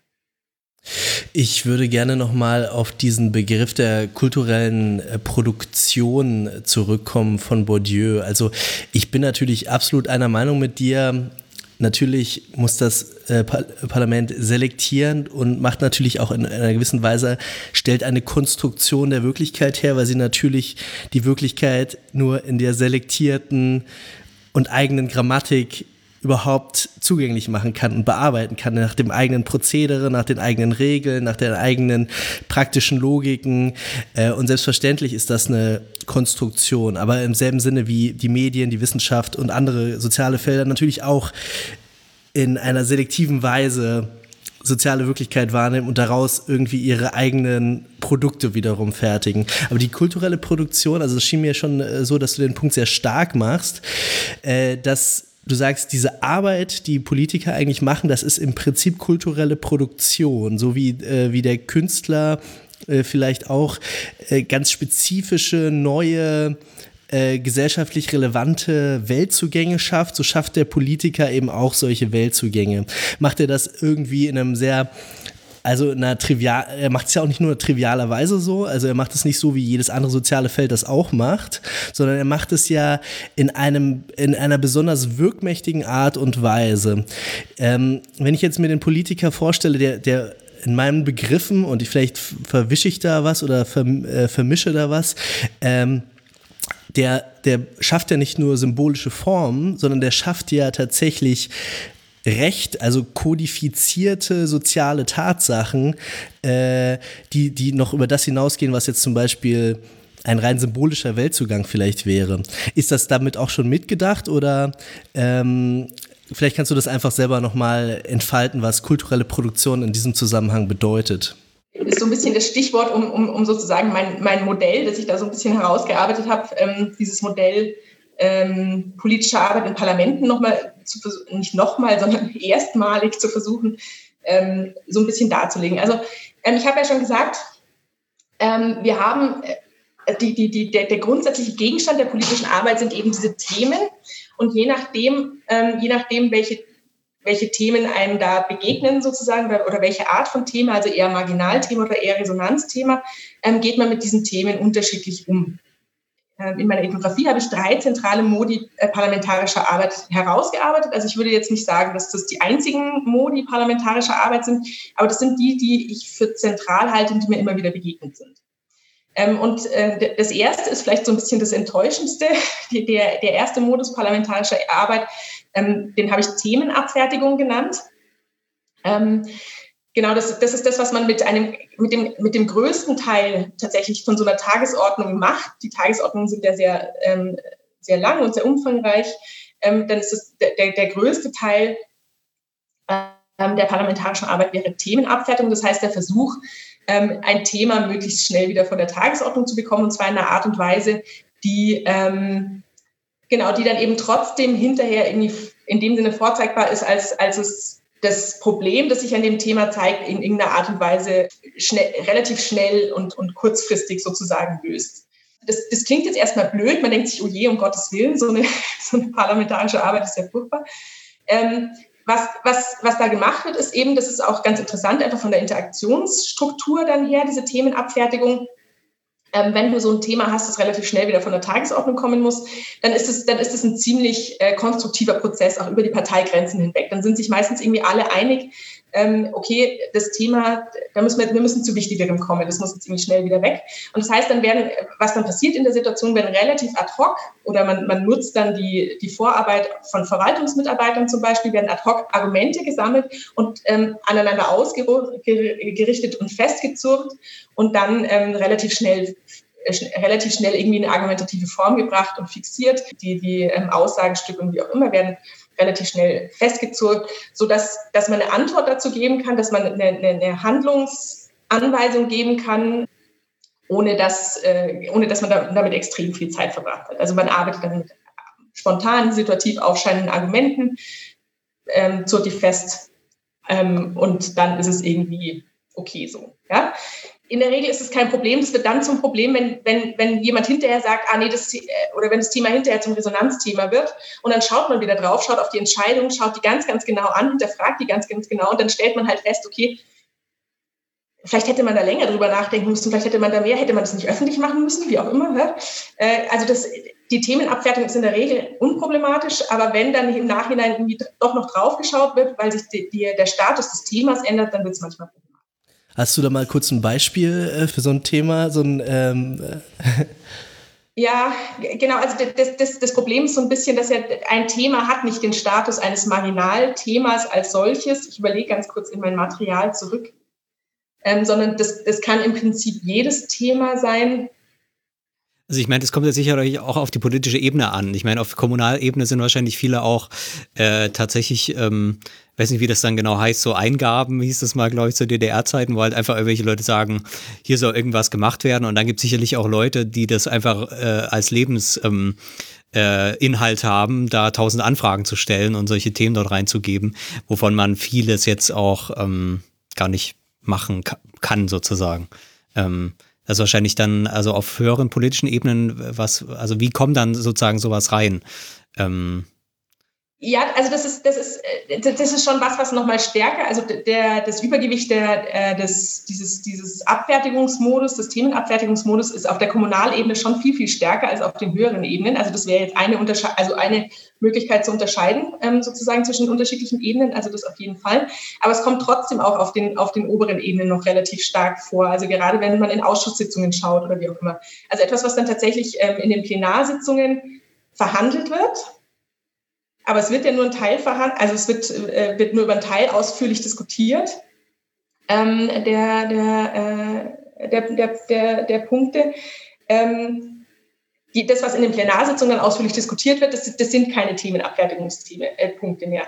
Aber es sind ganz viele Themen, die halt so ausführlich gar nicht mehr diskutiert werden, ähm, die, die tendenziell in diese, in diese Kategorie tendieren. Oder wenn man wenn man noch ein bisschen weiter runter geht auf Fraktionsebene oder auf, ähm, auf äh, Ausschussebene, da hat man es relativ, da, da, findet man diese, diese Art von Themenbehandlung auch, auch noch relativ stark auch auf den oben, oberen Ebenen. Also es kommt tatsächlich, das ist einfach ein wichtiger Bestandteil auch auf den, auf den oberen Ebenen. Man muss sich gewusst machen, dass wirklich ein großer Anteil zum Beispiel auch der, äh, der, der Beschlüsse im Parlament ja einstimmig stattfinden. Also, oder, oder relativ, ich weiß jetzt gar nicht, mit der AfD müssen wir jetzt nochmal schauen, hat sich wahrscheinlich geändert, aber Aber ähm, jetzt in den vorigen Legislaturperioden, da waren es äh, sehr hohe zweistellige Prozentzahlen, die da einstellig waren. Äh, 85, 90 Prozent oder so. Da sagst du ja auch also erstmal für die Abfertigung, dass diese konsensuelle Ebene sozusagen eigentlich ganz, ganz wichtig ist. Also dass das Parlament überhaupt arbeitsfähig ist, auch da kommen wir ja gleichzeitig auch zum Konflikt arbeitsfähig ist, das braucht schon einen unheimlich breiten Konsens äh, in der mhm. Zusammenarbeit. Genau, da können wir nachher nochmal drauf kommen. Und mir ist wichtig zu sagen, also das, äh, mir ist es wichtig zu sagen, dass das einfach eine wichtige Funktion ist, auch dieser Arbeitsmodus und auch das muss, muss gemacht und gekonnt werden. Schnell Themen von, also die meisten Themen müssen schnell von den Tagesordnungen runter, weil sonst hat man keine Zeit für den Rest. So. Und man kann nicht einfach sagen, wenn was auf der Tagesordnung steht, dann kann man nicht einfach sagen, ach nee, machen wir gar nicht, das geht nicht, das ist illegitim, das geht nicht. Ähm, das heißt, es muss besprochen werden und es muss in einer Art und Weise besprochen werden, dass man hinterher weiß, was zu tun ist. So. Und das ist genau, und das ist eben was, was, was dort auch praktiziert und ähm, ja irgendwie auch gekonnt wird. Aber wenn ich dich richtig verstehe, dann sind ja Marginalthemen jetzt auch nicht in dem Sinne irrelevante Themen, sondern oder Sachen, die nicht für das Gemeinwesen äh, substanziell sein können. Keine Ahnung, irgendwelche Normen für äh, Hochwasserschutz äh, oder irgendwelche Autobahnen, ähm, äh, Verkehrszeichen, was auch immer. Was äh, mir fällt jetzt kein gutes Beispiel ein, aber das sind Dinge, die sind, die sind substanziell wichtig für den Erhalt einer ungestörten, äh, eines ungestörten Allgemeinwesens, aber zugleich sind sie eben nicht in dem Sinne politisiert, weil sie meistens No-Brainer sind vielleicht oder weil sie keinerlei äh, ideologische Konnotationen haben oder so. Ist das so in deinem Sinne jetzt? Also das Marginalthema ist nicht irrelevant, sondern es ist eben nicht politisiert in diesem Sinne, oder? Ja, also es ist politisiert, sonst wäre es nicht im Parlament. Also es ist irgendwie, ähm, es ist irgendwie okay. was, was wo, wo, wo, alternative, also wo alternative Deutungsweisen, ähm, also wo keine Selbstverständlichkeit mehr herrscht, sonst wäre es nicht im Parlament.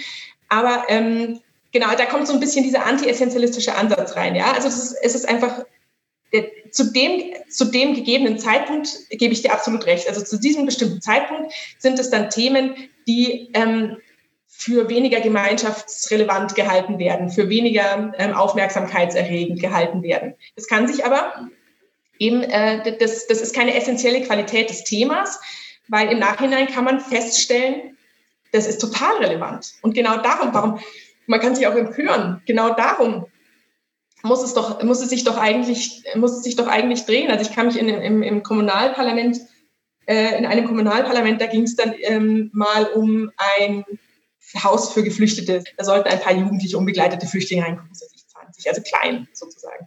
Und das, das, äh, das Gremium hat, hat diese, dieses Thema als Marginalthema behandelt und hat er gesagt, ah ja, wir sind uns irgendwie alle einig und ist ja gut und ein gutes, cooles Projekt und viel Infrastruktur da, viel personelle Unterstützung für diese Geflüchteten, total super, unterstützen wir alle. So einstimmig, alles klar, kein Problem, ging relativ schnell.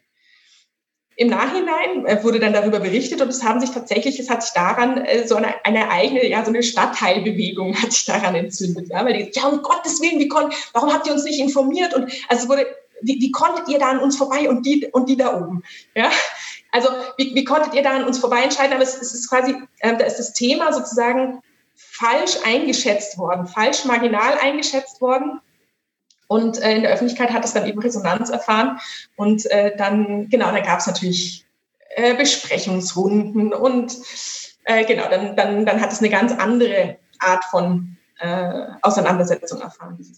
Weißt du, was ich meine? Genau, die, dass das äh, Genau, also man, man kann jetzt nicht sagen, das sind per se einfach Themen, die, die, die, die vielleicht das Gemeinwesen weniger relevant sind, sondern zu diesem Zeitpunkt erschein, erscheinen sie so. Und das, genau. Aber du hast immer, du hast immer das Risiko der Falscheinschätzung. Und beides ist ein Risiko. Die Falsch-Marginaleinschätzung ist ein Risiko und die Falsch-Resonanzeinschätzung ist ein Risiko, weil wenn du, wenn du ewig lang, also wenn du ganz, ganz viele Arbeitsressourcen da rein investierst, ein bestimmtes Thema voranzubringen und kein Mensch interessiert und du bekommst es nicht durch deine Fraktion und du kriegst es nicht im Plenum, ins Plenum und wie auch immer, dann ist es halt irgendwie auch scheiße. Also es ist auch keine, ähm, beziehungsweise wäre das auch die Frage, es ist auch nicht unbedingt der, der Unterschied, Marginalthemen sind sozusagen Sachthemen, die, die nicht politisiert sind, wo es eben mehr um, um eine sachliche Ebene, Ebene geht, äh, sondern es können auch scheinbare Marginalthemen. Ich erinnere mich gerade, ich habe auch selber mal ein Praktikum im, im Sächsischen Landtag gemacht. Da war ich dann in einer Plenarsitzung, ähm, also ich durfte dann immer, wenn da Plenarwoche war, dann da ein bisschen dazu sitzen. Da ging es um äh, irgendeine Reform des Reiter. Ähm, oder Reit, irgendein Reitgesetz oder sowas, wo es halt dann darum ging, dass man jetzt auch auf irgendwelchen Kieswegen ähm, äh, da eine bestimmte Verordnung geändert wurde, dass man da dort auch reiten darf jetzt. Ähm, also wo es da irgendwelche Anpassungen gab, weil das ist ja, wer wo wie reiten darf, was auch versicherungsrechtliche Fragen hat und so weiter, ist ja alles geregelt. Das war da zum Beispiel auch so ein Marginalthema. Da saß dann auch fast niemand da im, im Plenum. Es wurden halt irgendwie die drei Redebeiträge abgegeben und da war jetzt auch kein großer Konflikt. Gleichzeitig, und es gibt jetzt auch, da würde, könnte man ja sagen, okay, sachlich ist es auch so, es gibt nicht unheimlich viele Leute in Deutschland, die äh, viel reiten. Ich habe jetzt ähm, da auch keine Vorstellung. Also eine kleinere sechsstellige Summe, äh, Anzahl vielleicht von Menschen oder vielleicht auch eine, vielleicht sind es auch Millionen. Das wird schon schwierig. Aber ähm, äh, trotzdem nicht so, dass es jetzt jeden Menschen äh, in diesem Land betrifft. Gleichzeitig ähm, kann sich daran natürlich irgendwie trotzdem was entzünden und es kann natürlich auch trotzdem was aussagen über die Gesellschaft insgesamt. Es kann auch nächste Woche irgendwie äh, äh so ganz reiche ähm, Leute, die da die, äh, teures Hobby haben, irgendwelche äh, Leute da ähm, überrennen mit ihren Pferden, mit ihren teuren und, und dann kann das, kann das da vielleicht äh, ein Thema für die Arroganz ähm, von, von solchen Menschen werden. Ähm, aber, aber äh, jetzt sozusagen auf die Frage zurückzukommen, äh, trotzdem kommt doch so eine Sachfrage und die Frage, es ist ja nicht so politisiert und es geht mehr um eben zum Beispiel die Sachfrage, das spielt da doch irgendwie mit. Also, also was hat das da für eine, für eine Rolle? Also genau, also die zentrale Frage ist, ist natürlich schon das Ausmaß, äh, das, das Ausmaß der, der, der gegenwärtigen Politisierung irgendwie in dem Sinne, ähm, für wie viele Gruppen ist es im Moment, äh, ist es im Moment relevant, wie viele Gruppen kann es im Moment aufregen, wie viele Gruppen kann es mobilisieren, dieses Thema. Also diese Mobilisierung, also dieses Potenzial zur Mobilisierung, das, damit hängt der Politisierung auch ganz stark äh, zusammen. Und das ist ganz interessant, weil wenn etwas politisiert, sehr stark politisiert wahrgenommen wird, dann gilt es nicht mehr als Sachthema. Und äh, wenn, es, wenn es eben momentan nicht politisiert ist, dann äh, ähm, genau, dann, dann, Jetzt habe ich, jetzt habe ich, glaube ich, zweimal das Gleiche gesagt. Aber dann gilt es als Sachthema und es wird zum politischen Thema, zum Nicht-Sachthema, wenn, wenn, äh, wenn die Dinge nicht mehr so selbstverständlich erscheinen, sozusagen. Also wenn, wenn die Selbstverständlichkeit aus einem Thema raus ist, dann ist auch die Sachlichkeit raus. Aber das ist natürlich irgendwie ein korrespondierender Prozess, ja, das ist äh, nicht, nicht eindeutig, nicht essentiell irgendwie festgelegt. Jetzt, jetzt habe ich relativ viel über diese Themenabfertigung gesagt. Ich, ich, ich, ich gebe ganz kurz einen Überblick. Es gibt genau diese drei zentralen Modi, nämlich Themenabfertigung, politische Gestaltung und politisches Spiel. Das sind so die drei Arbeitsmodi. Und ähm, genau, die unterscheiden sich eben äh, in, in, nach dem Thema äh, sozusagen und die unterscheiden sich dann auch in der Interaktionsordnung, also wie äh, ja, wie die Menschen innerhalb dieses Arbeitsmodus miteinander umgehen. Das ist jetzt beim, bei der Themenabfertigung ist es sehr konstruktiv. Beim politischen Spiel ist es sehr konflikthaft. Das politische Spiel ist so das, was wir, das, das Gängige, was wir kennen vom, vom, oder was so das ist, was, was oft eben auch in den Plenarsitzungen so als Schaufenster irgendwie der eigenen Positionen ähm, sehr stark präsent ist. Ähm, Genau, und da geht es eben darum, ähm, oder was, was, was, was das Produktionsziel in, in, im, im Modus des politischen Spiels ist, das vor allem für Resonanzthemen ähm, eingesetzt wird, ähm, ist den politischen Gegner im Prinzip ja grundlegend zu problematisieren. So, und die eigene, und die eigene, die eigene Position ähm, entgegen dem, äh, dem, dem politischen Gegner zu konstruieren, den, den, die Position des politischen Gegners zu negativieren und die, und die eigene Position dagegen positiv ähm, darzustellen. Also ein doppelter Konstruktionsakt. Die Position des Gegners muss negativiert werden, die eigene Position muss äh, positiviert werden genau, das ist, das ist irgendwie ein, äh, ein, ein ähm, politischer, ein wichtiger politischer, äh, ein wichtiger Teil dieser symbolischen Produktion ist eben die Herstellung der eigenen, Produ äh, der eigenen Position in Abgrenzung von anderen. Und ähm, genau, das wäre ein, ein Teil der, äh, dieser, dieser symbolischen Produktion, auch der einfach eine ganz wichtige Funktion hat. Das klingt erstmal blöd oder viele mögen das auch nicht. Ähm, und ich sage auch nicht, dass das alles toll ist. Das, ich muss es immer wieder mit dazu sagen. Ich sage nicht, dass das alles genauso, wie es ist, richtig ist ähm, aber ähm, einfach ein bisschen, bisschen nüchterner betrachten. Die Funktion ist, es werden zuverlässig Alternativen im politischen Prozess erzeugt. Das ist einfach, das, das, das ist das, was das politische Spiel schafft. Dass nicht eine Position ähm, total gesetzt wird, sondern es wird, werden permanent, es ist immer völlig klar, wenn, wenn der politische Gegner eine Position erzeugt, dann muss etwas dagegen gestellt werden. Das, das, ist, das ist immer schon vorher klar. Das ist so ein, so ein ritueller Antagonismus, äh, nenne ich das dann auch. Das ist vorher schon klar dass, dass das stattfinden muss. Und das sind aber auch ähm, aufwendige Konstruktionsleistungen, ja, und, und aufwendige Arbeitsleistungen, ähm, diese, diese Abgrenzung ähm, vom, die, diese Abgrenzung vom politischen Gegner. Und jetzt kommen wir äh, mit dem letzten Arbeitsmodus, dem der politischen Gestaltung, kommen wir dann zu dem, äh, Leo, wonach du gefragt hast, auch nach dem rechtlichen, weil nämlich der zentrale Modus der politischen Gestaltung ist tatsächlich einfach die, äh, nicht der Modus, äh, genau, in der, im Modus der politischen Gestaltung ist das zentrale Medium tatsächlich die rechtlichen ähm, die Arbeit mit äh, oder, oder die, die, die, das Einfließen lassen in, das, in die Rechtsordnung sozusagen. Und der, der Modus der politischen Gestaltung ist was, was in Reihenform relativ selten auftritt und dann eben tatsächlich doch auf kommunalpolitischer Ebene häufiger ähm, passiert, vor allem dann, wenn der Problemdruck sehr groß ist. Also es muss ein Resonanzthema sein oder naja, muss, muss gar nicht unbedingt, aber ähm, ist es häufig schon und der Problemdruck muss sehr hoch sein. Also es muss irgendwie relativ schnell eine Lösung herbeigeführt werden, ähm, werden müssen, sodass, sodass man eben ähm, relativ, also eben nicht mehr, nicht, nicht mehr ähm, sich rituell abgrenzt vom anderen, sondern dass man eben gemeinsam überlegt, an welchen Stellen muss ich jetzt in, in der rechtlichen Ordnung ansetzen, um tatsächlich konkret ähm, konkret jetzt diese Situation, diese, diese, diese Problemsituation zu verändern.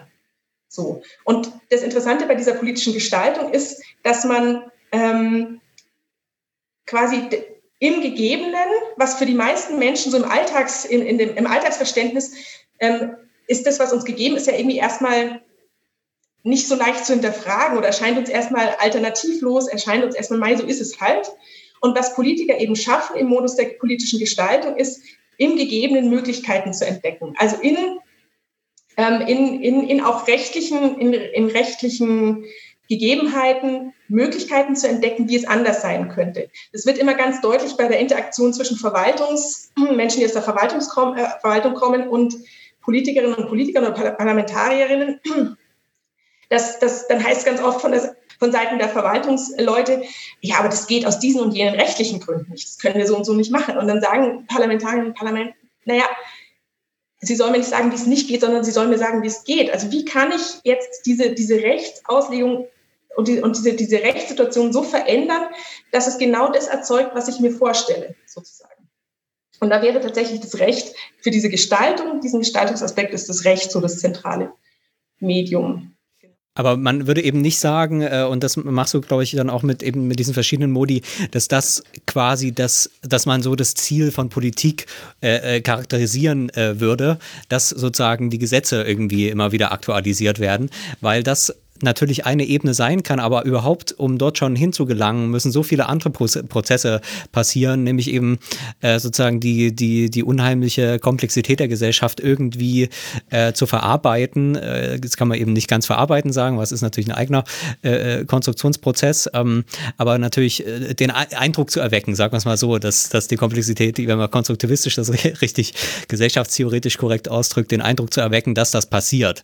Ähm, äh, man kann natürlich auch einfach sagen, sagen, das passiert dann auch, wenn es äh, keine Riesenproteste auf der Straße gibt, äh, funktioniert es ja irgendwie. Ähm, Vielleicht zu dem, äh, ähm, weil da steckt da schon auch so eine, äh, so eine reflexive Ebene in dem politischen Prozess selber drin. Ähm, vielleicht deswegen nochmal die Frage zu dem, wenn du sagst politisches Spiel, was auch das Präsenteste ist äh, in dieser Auseinandersetzung.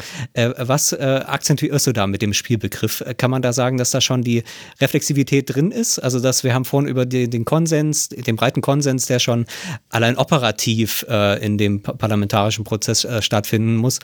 Ähm, und dann und das wissen ja auch alle, dass man irgendwie zusammenarbeiten muss. Ähm, wie gesagt, AfD haben wir ausgespart. Das war ja an der Material dann, glaube ich, auch noch nicht äh, äh, drin. Das ist sicherlich auch eine eigene Sendung. Die lassen wir heute mal ganz raus. Ähm, ist ja auch gut so.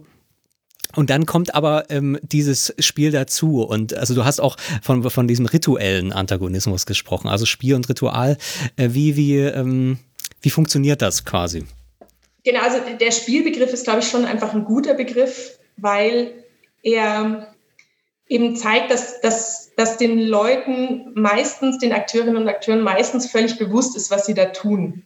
Also und, und das ist und das ist ja auch das, dass es immer heißt, naja, man streitet sich dann in der Sitzung, aber hinterher geht man irgendwie zusammen nochmal was trinken oder sowas. Das auch, auch, auch, auch, das ist ja was, was tatsächlich einfach viel, äh, viel passiert und viel funktioniert, oder dass man sogar in der Situation, in der Situation, ähm, in, in der Sitzung was sehr Konflikthaftes hat oder eine sehr konflikthafte Auseinandersetzung, dann sagt einer was Lustiges und alle lachen aber trotzdem irgendwie gemeinsam mit. So. Also wenn die Stimmung kippt, dann, dann muss irgendjemand einen Witz machen, damit es nicht, äh, also damit nicht alle ähm, wutentbrannt in den Raum verlassen, oder? Nee, das, nee, das, also ich meine, das ist natürlich eine hohe Kunst, die Leute zum Lachen zu bringen, aber, aber es, das, das machen die eben nicht, den Raum wütend verlassen. Und wenn sie es machen, dann in der Regel, also ähm, es, es, das soll nicht heißen, dass es, die, dass es die Leute überhaupt nicht affiziert, wenn sie da jetzt irgendwie konflikthaft miteinander umgehen. Aber in der Regel haben die das einfach sehr gut im Griff, sozusagen, bis wohin können wir gehen. Ähm, oder, oder, oder was heißt jetzt eigentlich dieser Konflikt hier? Das ist einfach, der, der Konflikt gehört dazu, ähm, in einer, in einer der, der Konflikt ist ein wichtiger Bestandteil einer, einer Demokratie, die sich eben ähm, mit und die in einer pluralen Demokratie, die sich mit unterschiedlichen Perspekt auf unterschiedliche Perspektiven einlassen möchte, ja auch. Und deshalb brauchen wir den Konflikt und das gehört ähm, da dazu. Und es wird auch, wenn man dann, wenn man, wenn man dann äh, die Leute hinterher fragt, ja, wie, wie war denn jetzt die Situation für dich mit diesem Konflikt, dann sagen die, naja, ist ja klar, dass er so und so auf meinen Antrag reagieren muss. Also es ist völlig klar, dass, dass, dass, dass so und so reagiert werden muss, weil, weil das eben, das gehört eben zu diesem politischen Spiel. Das heißt, die Reflexionsebene, die du angesprochen hast, die ist, die ist auf jeden Fall immer mit drin, dass einem irgendwie klar ist, ähm, wenn ich jetzt so und auf diese Art und Weise reagiere, wenn ich jetzt das Thema so und so präsentiere, dann werde ich so eine Reaktion bekommen. So, also diese Reflexionsebene ist drinnen und es gelingt eben dann auch ähm, sehr oft und sehr viel umzuschalten. Auch sehr plötzlich, das ist auch ganz interessant, auch innerhalb einer Sitzung, zum Beispiel in so einer Ausschusssitzung, dann zofft man sich gerade noch, da kommt ein neues Thema und dann kann man oft umschalten. Nicht immer, manchmal ist die Stimmung dann für, für die ganze Sitzung irgendwie scheiße. Das ist nicht, das ist nicht so, dass, dass, wie gesagt, dass man überhaupt nicht appliziert wird. Deshalb braucht man ja auch ein dickes Fell. Ähm, aber ähm, genau, das ist, das ist eine, das ist einfach auch eine hohe Kompetenz, die man da mitbringt, dass man eben dieses oder mitbringen muss, dass man dieses Umschalten schafft. So. Hm. Also das ist vielleicht auch einer dieser Lernprozesse, dass man da ja so ein ganz merkwürdiges kommunikatives Gespür ähm, braucht. Das braucht man sicherlich in vielen Zusammenhängen, auch professionellen Zusammenhängen, aber dort natürlich nochmal auf eine ganz ähm, eigene Weise, weil man ja gleichzeitig irgendwie äh, nicht für, für sich selbst spricht, sondern eben tatsächlich für dieses Thema, was irgendwie äh, doch in diesem Repräsentationsgedanken ist. Gleichzeitig aber wissen, dass man trotzdem nur diese 20 Leute im Raum ist, ähm, die sich ja dann irgendwie auch kennen. Also das finde ich da irgendwie schon ganz ähm, faszinierend. Es gibt ja auch den Vorwurf, dass gerade dann, ja, die streiten sich dann und danach gehen sie zusammen Bier trinken, dass das schon so eine Art Korruption äh, äh wäre, weil man daran ja, ja, sieht, die sind gar nicht wirklich verfeindet, die spielen das nur. Ähm, aber da würde man sagen, das ist eigentlich gerade die Leistung Leistung, das, das aufzuführen, ähm, weil natürlich ansonsten man auch nicht längerfristig arbeiten äh, könnte miteinander. Ich würde das für eine hohe soziale Kompetenz halten, die auch in verschiedenen, äh, in, in, die auch äh, in vielen verschiedenen anderen sozialen Situationen im Privatbereich manchmal ganz gut wäre, wenn man das könnte. Ja? Dieses, dieses Trennen zwischen der Konfliktebene und der äh, dann der persönlichen Ebene. Ja? Ich, ich, halte das eigentlich für eine, für eine Gesellschaft wie unsere für eine extrem hohe Kompetenz, die nicht die man nicht so eindeutig nur verdammen sollte, ja, und was man auch tatsächlich, äh, ja, tatsächlich lernen könnte von Politikerinnen und Politikern. Hm. Ähm, genau, äh, also äh, das eine Beispiel äh, kam mir noch in den Kopf. Das war, glaube ich, auch ein Beispiel aus der kommunalen Ebene, wo dann einer gesagt hatte, der hatte dann noch irgendwie äh, immer mal noch gepusht, weil ihm das Thema wichtig war. So in der Art. Ich habe es nicht mehr, glaube ich, ganz im Kopf. Und dann irgendwann gesagt, okay, dann habe ich aber aufgehört zu sagen, weil dann wäre die Stimmung für die ganze restliche Sitzung so im Arsch gewesen, jetzt auf gut Deutsch gesagt, ähm, dann, dann, dann, dann hätte das überhaupt gar nichts mehr gebracht. Deswegen habe ich dann zurückgezogen und dann war es auch wieder gut. Also das finde ich da ein ganz äh, gutes Beispiel, ja. Ich ähm, habe mich da auch sehr an die ähm, diese diesen Klassiker da aus der Rollensoziologie von Goffman äh, erinnert gefühlt diese G Konstellation zwischen Vorderbühne und Hinterbühne um nochmal an die Spielmetapher anzuschließen ähm, im Prinzip sind ja, also zumindest wenn man jetzt in, ans Bundesparlament denkt, so, so stelle ich mir das zumindest vor, ohne je selber drin gewesen zu sein, äh, länger.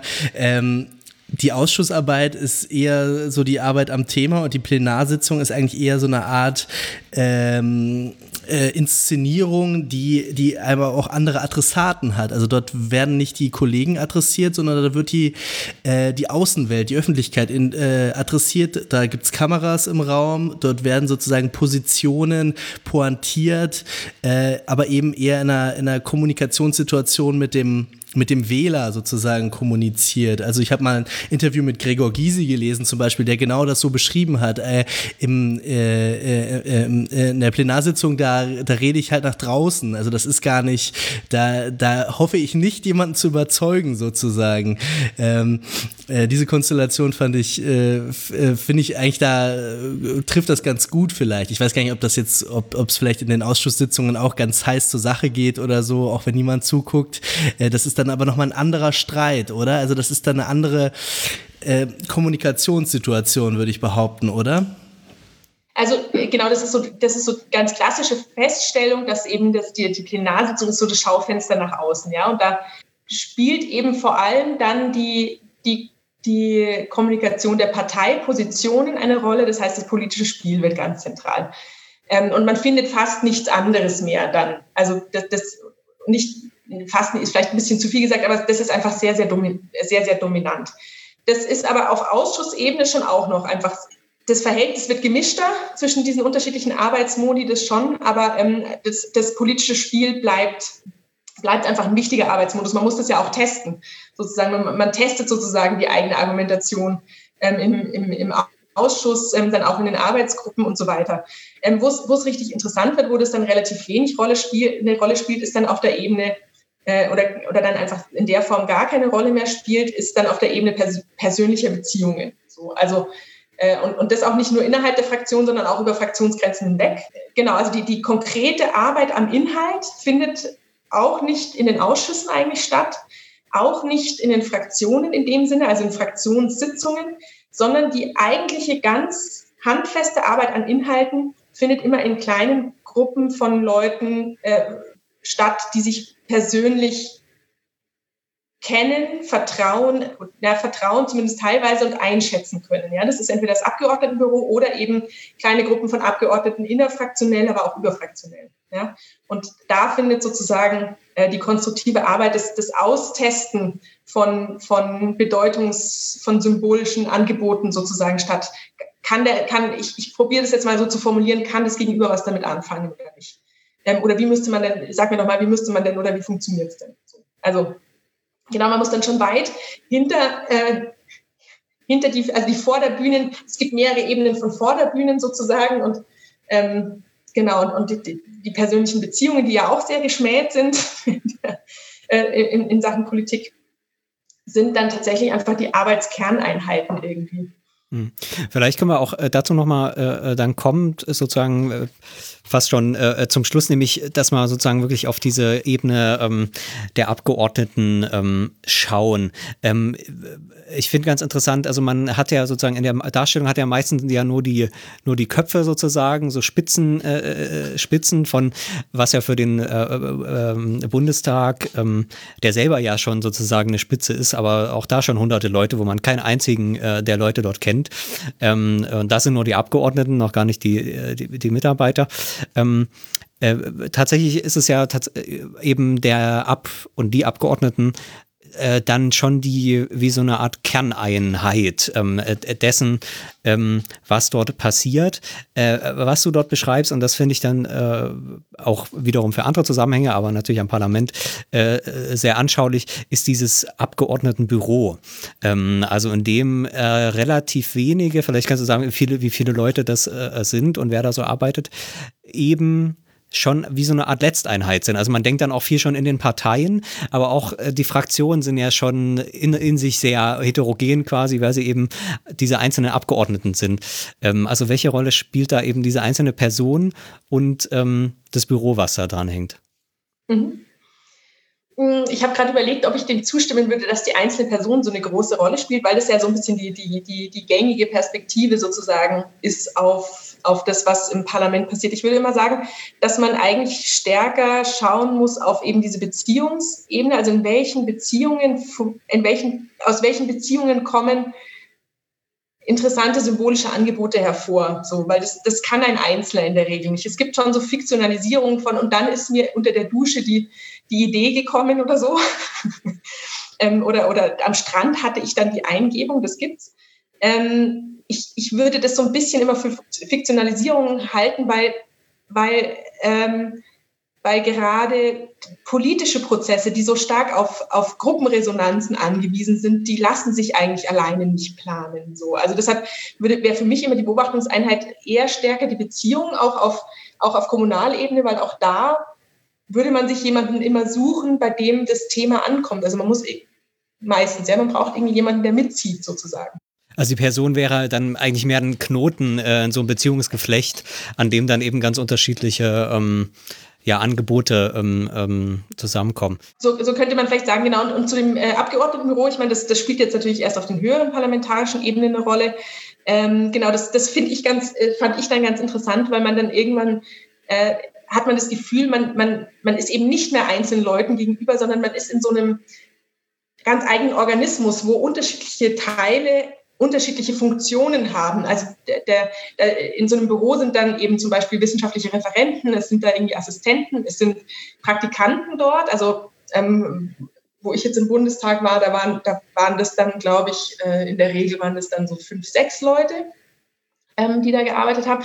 Und es ist ganz interessant, das zu sehen, wie dann miteinander bei so Besprechungen miteinander interagiert wird, wenn, wenn Ausschusssitzungen, Fraktionssitzungen, Plenarsitzungen vorbereitet werden, vorgedacht wird, dann, dann erhält der Abgeordnete erstmal so ein, ein, äh, so ein Stapel Papiere in die Hand und dann wird er da durchgelotst. Das, was du jetzt in der Hand hältst, ist das und das. Und da wird so, und, und da musst du auf genau auf das und das achten. Und das ist wichtig, dass du darauf und darauf achtest. So. Also es, der, der Abgeordnete wird da so ein bisschen der, der Abgeordnete ist so ein bisschen die Perzeptionseinheit, der irgendwie wahrnimmt und der auch die Entscheidung, also auch das Gehirn dieses Organismus, weil er die zentralen Weichenstellungen auch, also er wird dann gefragt, was, sag, was, was, was sagst du dazu oder wie sollen wir da entscheiden? Und dann er bekommt Vorschläge von den anderen gemacht, aber er muss letztendlich ist er die Person, die sagen muss, äh, das und das ist es jetzt, wie wir es machen, oder das ist jetzt der Argumentationsgang, den wir verfolgen. Ja, also der, er hat schon so eine so eine so eine Entschließungs äh, Funktion, aber auch so eine Wahrnehmungsfunktion nach außen.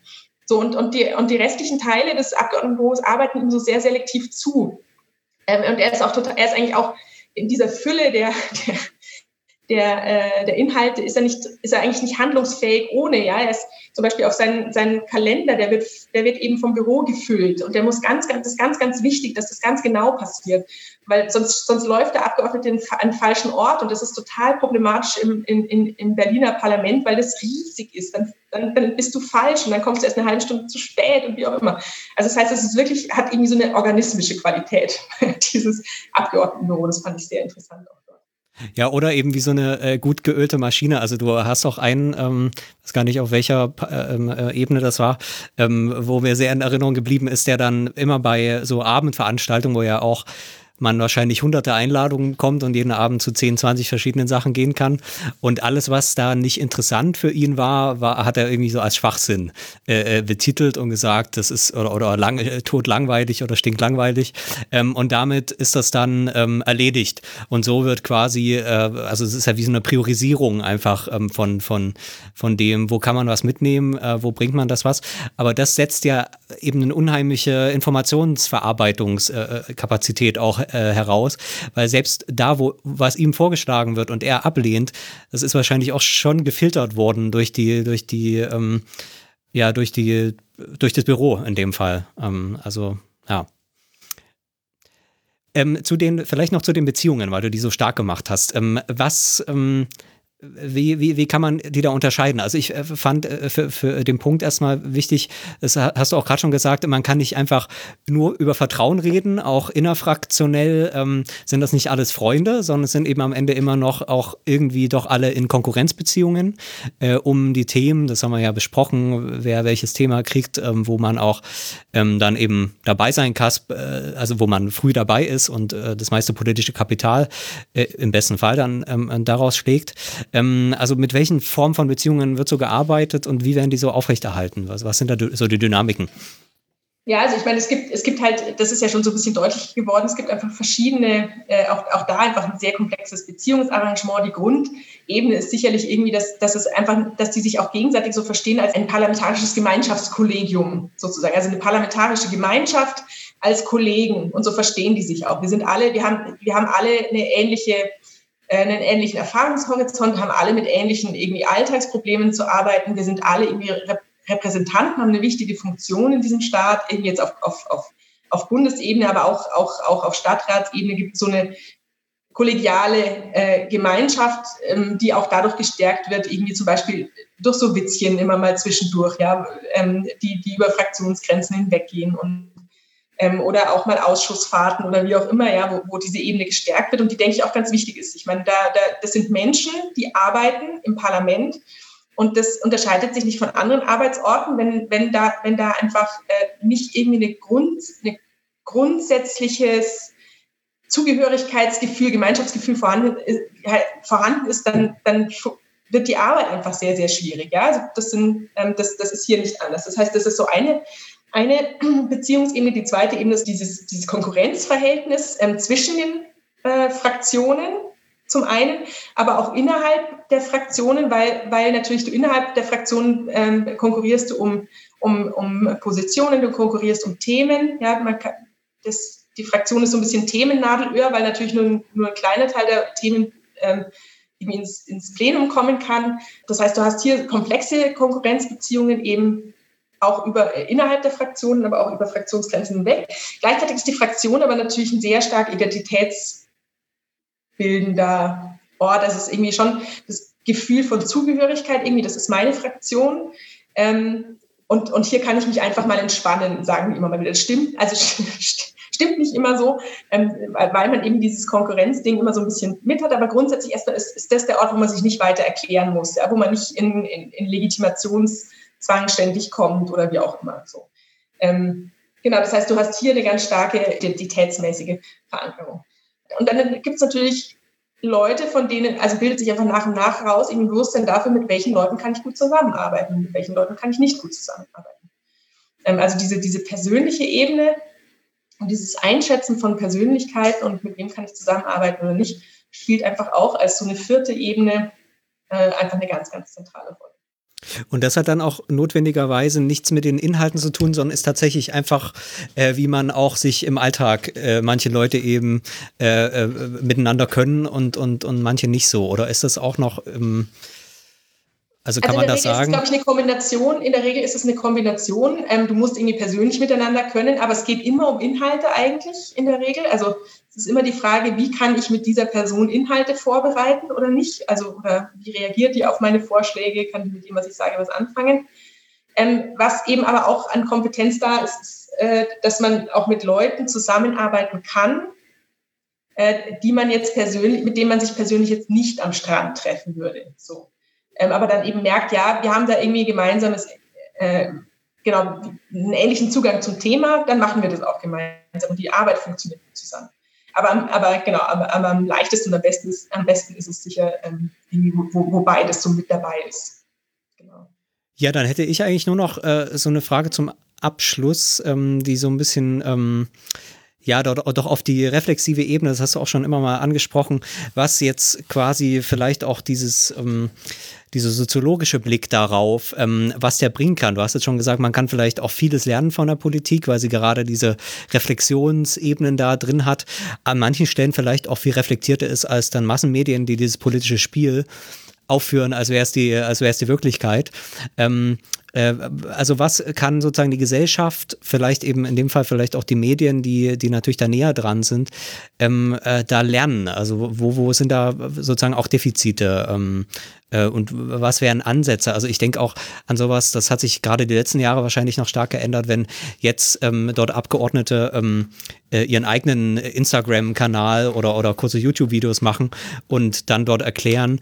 Und allein, dass sie sozusagen in ihrem, in ihrem Büro sitzen und man da so ein bisschen das Gefühl hat, wie arbeiten die eigentlich, was machen die da so, das verändert schon das völlig das Gefühl, was man davon hat, ähm, weil man sonst eben nur dieses Podium dort kennt oder diesen, diesen, dieses Pult äh, aus dem Plenarsaal und das das einzige Bild ist, was man vom Parlament hat.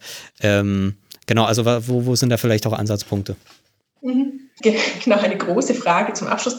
Ähm, ich ich glaube, grundsätzlich sehe ich ein bisschen zwei ähm, Ansatzpunkte, um irgendwie auch diese, ja, was ich einfach als eine, eine unrealistische und irgendwie auch ganz oft eine destruktive und irgendwie auch ja, problematische Art und Weise der, der, des Blickwinkels auf Politik ähm, ansehen würde, weil man halt einfach nicht anerkennt, was das halt teilweise einfach für eine schwierige und auch und, und eine schwierige Arbeit ist und eine, einfach so eine extrem wichtige Arbeit, ja, die, die einfach in der Gesellschaft geleistet werden muss. Und wo ich mich immer frage, äh, ja, zum Glück gibt es genügend Leute, die das irgendwie noch, noch machen wollen. So, das finde ich ja ganz schön erstaunt. Und ähm, aus meiner Sicht gibt es so ein bisschen zwei ähm, Ansatzpunkte, wo man, wo man da aus meiner Sicht ein bisschen was ändern müsste. Das eine wäre auf theoretischer Ebene tatsächlich. Ähm, weil ich jetzt sagen würde, man, man hantiert sehr, sehr stark noch mit Konzepten, demokratietheoretischen Konzepten aus dem, aus dem 17., 18., die im 17., 18. Jahrhundert entwickelt worden sind. So, äh, es geht dann sehr stark eben um, um Volkswillen, um, um Interessen von Bürgerinnen und so weiter. Ähm, und das ist, das ist auch total, es ist auch erstmal total wichtig, aber ich glaube, ich glaube, dass das einfach nicht mehr adäquat unsere heutige Situation ähm, so erfassen kann. Also genauso wie man Wirtschaft, Wirtschaftstheorien weiterentwickeln muss, wie man andere Theorien weiterentwickeln muss, können wir uns nicht mehr ausruhen sozusagen auf, auf relativ klassischen demokratietheoretischen Ansätzen und müssen da eben weiterentwickeln. Und, und in welche Richtung das gehen kann, ist eben zum Beispiel eine Berücksichtigung der tatsächlichen Praxis, würde ich jetzt sagen. Ähm, nicht eine einseitige Betonung zum Beispiel der Kritik, äh, der Notwendigkeit zu, zur Kritik in, in, in politischen Demokratien, ähm, keine Spaltung in ähm, oder, oder nicht mehr so einseitig die Spaltung eben in, in, in äh, genau in, in Herrschaftskritik ähm, sozusagen die da oben und wie hier unten, sondern irgendwie eine, eine, eine balancierte Perspektive, die auch ähm, ja eben Möglichkeit zu, zu diesen politischen Arbeitsweisen und auch zu Vertrauen und auch, auch, auch Vertrauen ermöglicht, sozusagen zu, dem, zu äh, den politischen Akteuren, die wir aus meiner Sicht in unserer funktionierenden Demokratie, in unserer sehr stabil funktionierenden Demokratie, was einfach ganz viele Demokratieindikatoren genauso sagen, und die würde ich einfach 100 Prozent so zustimmen, ähm, auch wenn man das natürlich immer im Blick haben muss, äh, die den Leuten auch dieses Vertrauen entgegenbringen, ein Stück weit, gleichzeitig natürlich immer kritisch mitbegleiten, ähm, ja, ihre Arbeit da irgendwie produktiv machen zu lassen. Ähm, und daran auch selbst mitzuwirken. Also es wäre so ein bisschen äh, die, die eine Ebene, die demokratietheoretische Ebene, aber da, da, kann ich jetzt leider noch keine Antwort genau darauf geben, wie das aussehen kann. Also es gibt eben, wie gesagt, diese demokratietheoretischen äh, Ansätze, konstruktivistisch ähm, performative Demokratietheorien, äh, genau, die aber jetzt auch nicht konkret formulieren, wie wäre es denn stattdessen sozusagen, sondern eher problematisieren, wie ist es denn aktuell. Ähm, da werde ich sicher die nächsten zehn Jahre äh, dran arbeiten, wenn ihr in zehn Jahren noch mal fragt, vielleicht ist es dann soweit. Die zweite Ebene, ähm, das zweite wäre so ein bisschen, aus meiner Sicht ist halt ein Problem einfach diese Diskrepanz, der Unterschied der, der politischen Praxis mit der Alltagspraxis, die ist einfach sehr groß. Also das, das wie politische Praxis funktioniert, das würde jetzt zu weit führen, das führe ich in dem Buch auch aus. Äh, auf verschiedenen Ebenen ist es, ist es teilweise geradezu kon konträr zu dem, wie wir im Alltag funktionieren oder wie unser Alltag strukturiert ist. Ja? Und ähm, das führt zu so einer Diskrepanzwahrnehmung und irgendwie zu so einer Problemwahrnehmung, einfach nur weil die Struktur so anders ist, sozusagen, der, der, der, der politische Praxis im Vergleich zur, zur Alltagspraxis. Und ich würde ehrlich gesagt einfach sagen, nachdem Politik so ein zentrales Feld für unsere Gesellschaft ist, man, man braucht Erfahrung mit Politik. Also es, es ist einfach mehr, also ich, ich würde plädieren tatsächlich für ein, für ein ähm, Gesellschaftsjahr sozusagen. Also nicht, nicht, nicht mehr Wehrdienst oder so, sondern ein Gesellschaftsjahr, wo man, wo man zum Beispiel eben ähm, ja, politische Prozesse kennenlernt, aber auch andere Sachen natürlich machen kann, wenn man das möchte, aber ähm, wo irgendwie einfach klar ist, ähm, dass, dass man genau solche, solche kollektiven Aushandlungsprozesse eben lernen muss, kann oder zumindest mal reinschnuppern kann, damit man wenigstens eine Vorstellung davon hat, wie es funktioniert und was die Probleme dabei sind und welche ja, wie komplex diese Geschichte ist. Ja? Und dann kann man auch hinterher überlegen, wie könnte man es denn besser machen.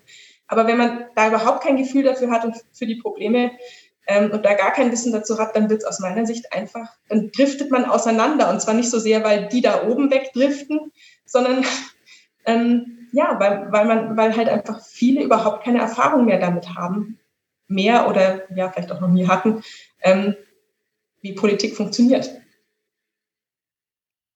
Ich würde vielleicht gerne noch mit einem letzten Gedanken anschließen an das, was du gesagt hast. Also diese Diskrepanz ähm, zwischen alltäglichem Sprechen, Kommunizieren, Sachen aushandeln und dem politischen oder immer auch einfach diese allgemeine, immer wieder diagnostizierte Entfremdung, Politikverdrossenheit, äh, die Verachtung gegenüber dem Berufsstand des Politikers. Also ich hatte ja am Anfang schon das so populistische Intuition auch manchmal genannt. Ich, ich glaube, dass da in einem gewissen Sinne was was dran ist. Also, dass man tatsächlich sagen kann, dass man in der Funktionsrolle des Politikers es ganz schwer hat, tatsächlich Authentizität und Konsistenz im selben Maße aufrechtzuerhalten, wie man das als Privatperson haben kann, weil man eben in ganz spezifischen Aushandlungssituationen oder ganz spezifischen Sprechsituationen nicht umhin kann, auch mal Positionen zu ändern, Kompromisse zu machen, das Gegenteil zu behaupten, sich äh, aufgrund der, des Fraktionszwangs einer Sache anzuschließen, die man vielleicht doch nicht hundertprozentig vertritt. Und ähm, was diesen Aspekt der Bildung angeht, ich finde es eigentlich interessant, den Gedanken zu, zu versuchen zu verstehen, dass diese, diese irgendwie unsympathisch, inkonsistente, unauthentische Politikerrolle eigentlich ein Produkt bestimmter demokratischer Kontrollinstanzen auch ist. Zum Beispiel, dass sie eben alle vier Jahre wiedergewählt werden müssen. Also der Vorwurf, ihr wollt doch nur wiedergewählt werden, ist total paradox, weil genau das ist der, die institutionelle Anlage dieses Berufs. Und die gesamte parlamentarische Praxis ist immer wieder sozusagen diesen, diesen permanenten Kontrollen ausgesetzt und auf eine bestimmte Konstellation von Konsens und Konkordanz oder Konkurrenzkonstellationen ausgelegt auf, gro auf, große Volksparteien, die große Teile der Bevölkerung meinungsmäßig integrieren müssen auch so. Und wenn man das alles mitdenkt, dann, dann muss man verstehen, dass die, die sozusagen die seltsame Entfremdung ein, ein paradoxes Produkt eben einer demokratischen äh, Institution ist, oder? Also ich, ich, dem, dem, würde ich schon, dem würde ich schon ziemlich stark zustimmen und würde noch ergänzen. Ich glaube, wir überschätzen irgendwie unsere eigene Authentizität, ehrlich gesagt, die, die, die wir so im Alltag produzieren, unser, unsere eigene, äh, genau, ich bin mir nicht ganz sicher, ob wir selbst immer so wahnsinnig authentisch sind. Und wäre dann halt einfach auch die Frage, ist das der Maßstab, den man anlegt, sozusagen? Was, was, was heißt es, authentisch zu sein, sozusagen? Ähm, das wäre einfach eine interessante Frage. Es ist auf jeden Fall ein weiterer dieser Fälle, wo man, ähm, wo man, wo man diese, diese, diese, diese, diese normative Zange wieder hat, sozusagen. Auf der einen Seite soll man authentisch sein, auf der anderen Seite soll man dann, soll man aber doch auf die Bürgerinnen und Bürger hören oder das. Also man soll authentisch dabei sein, das zu machen, was andere einem sagen.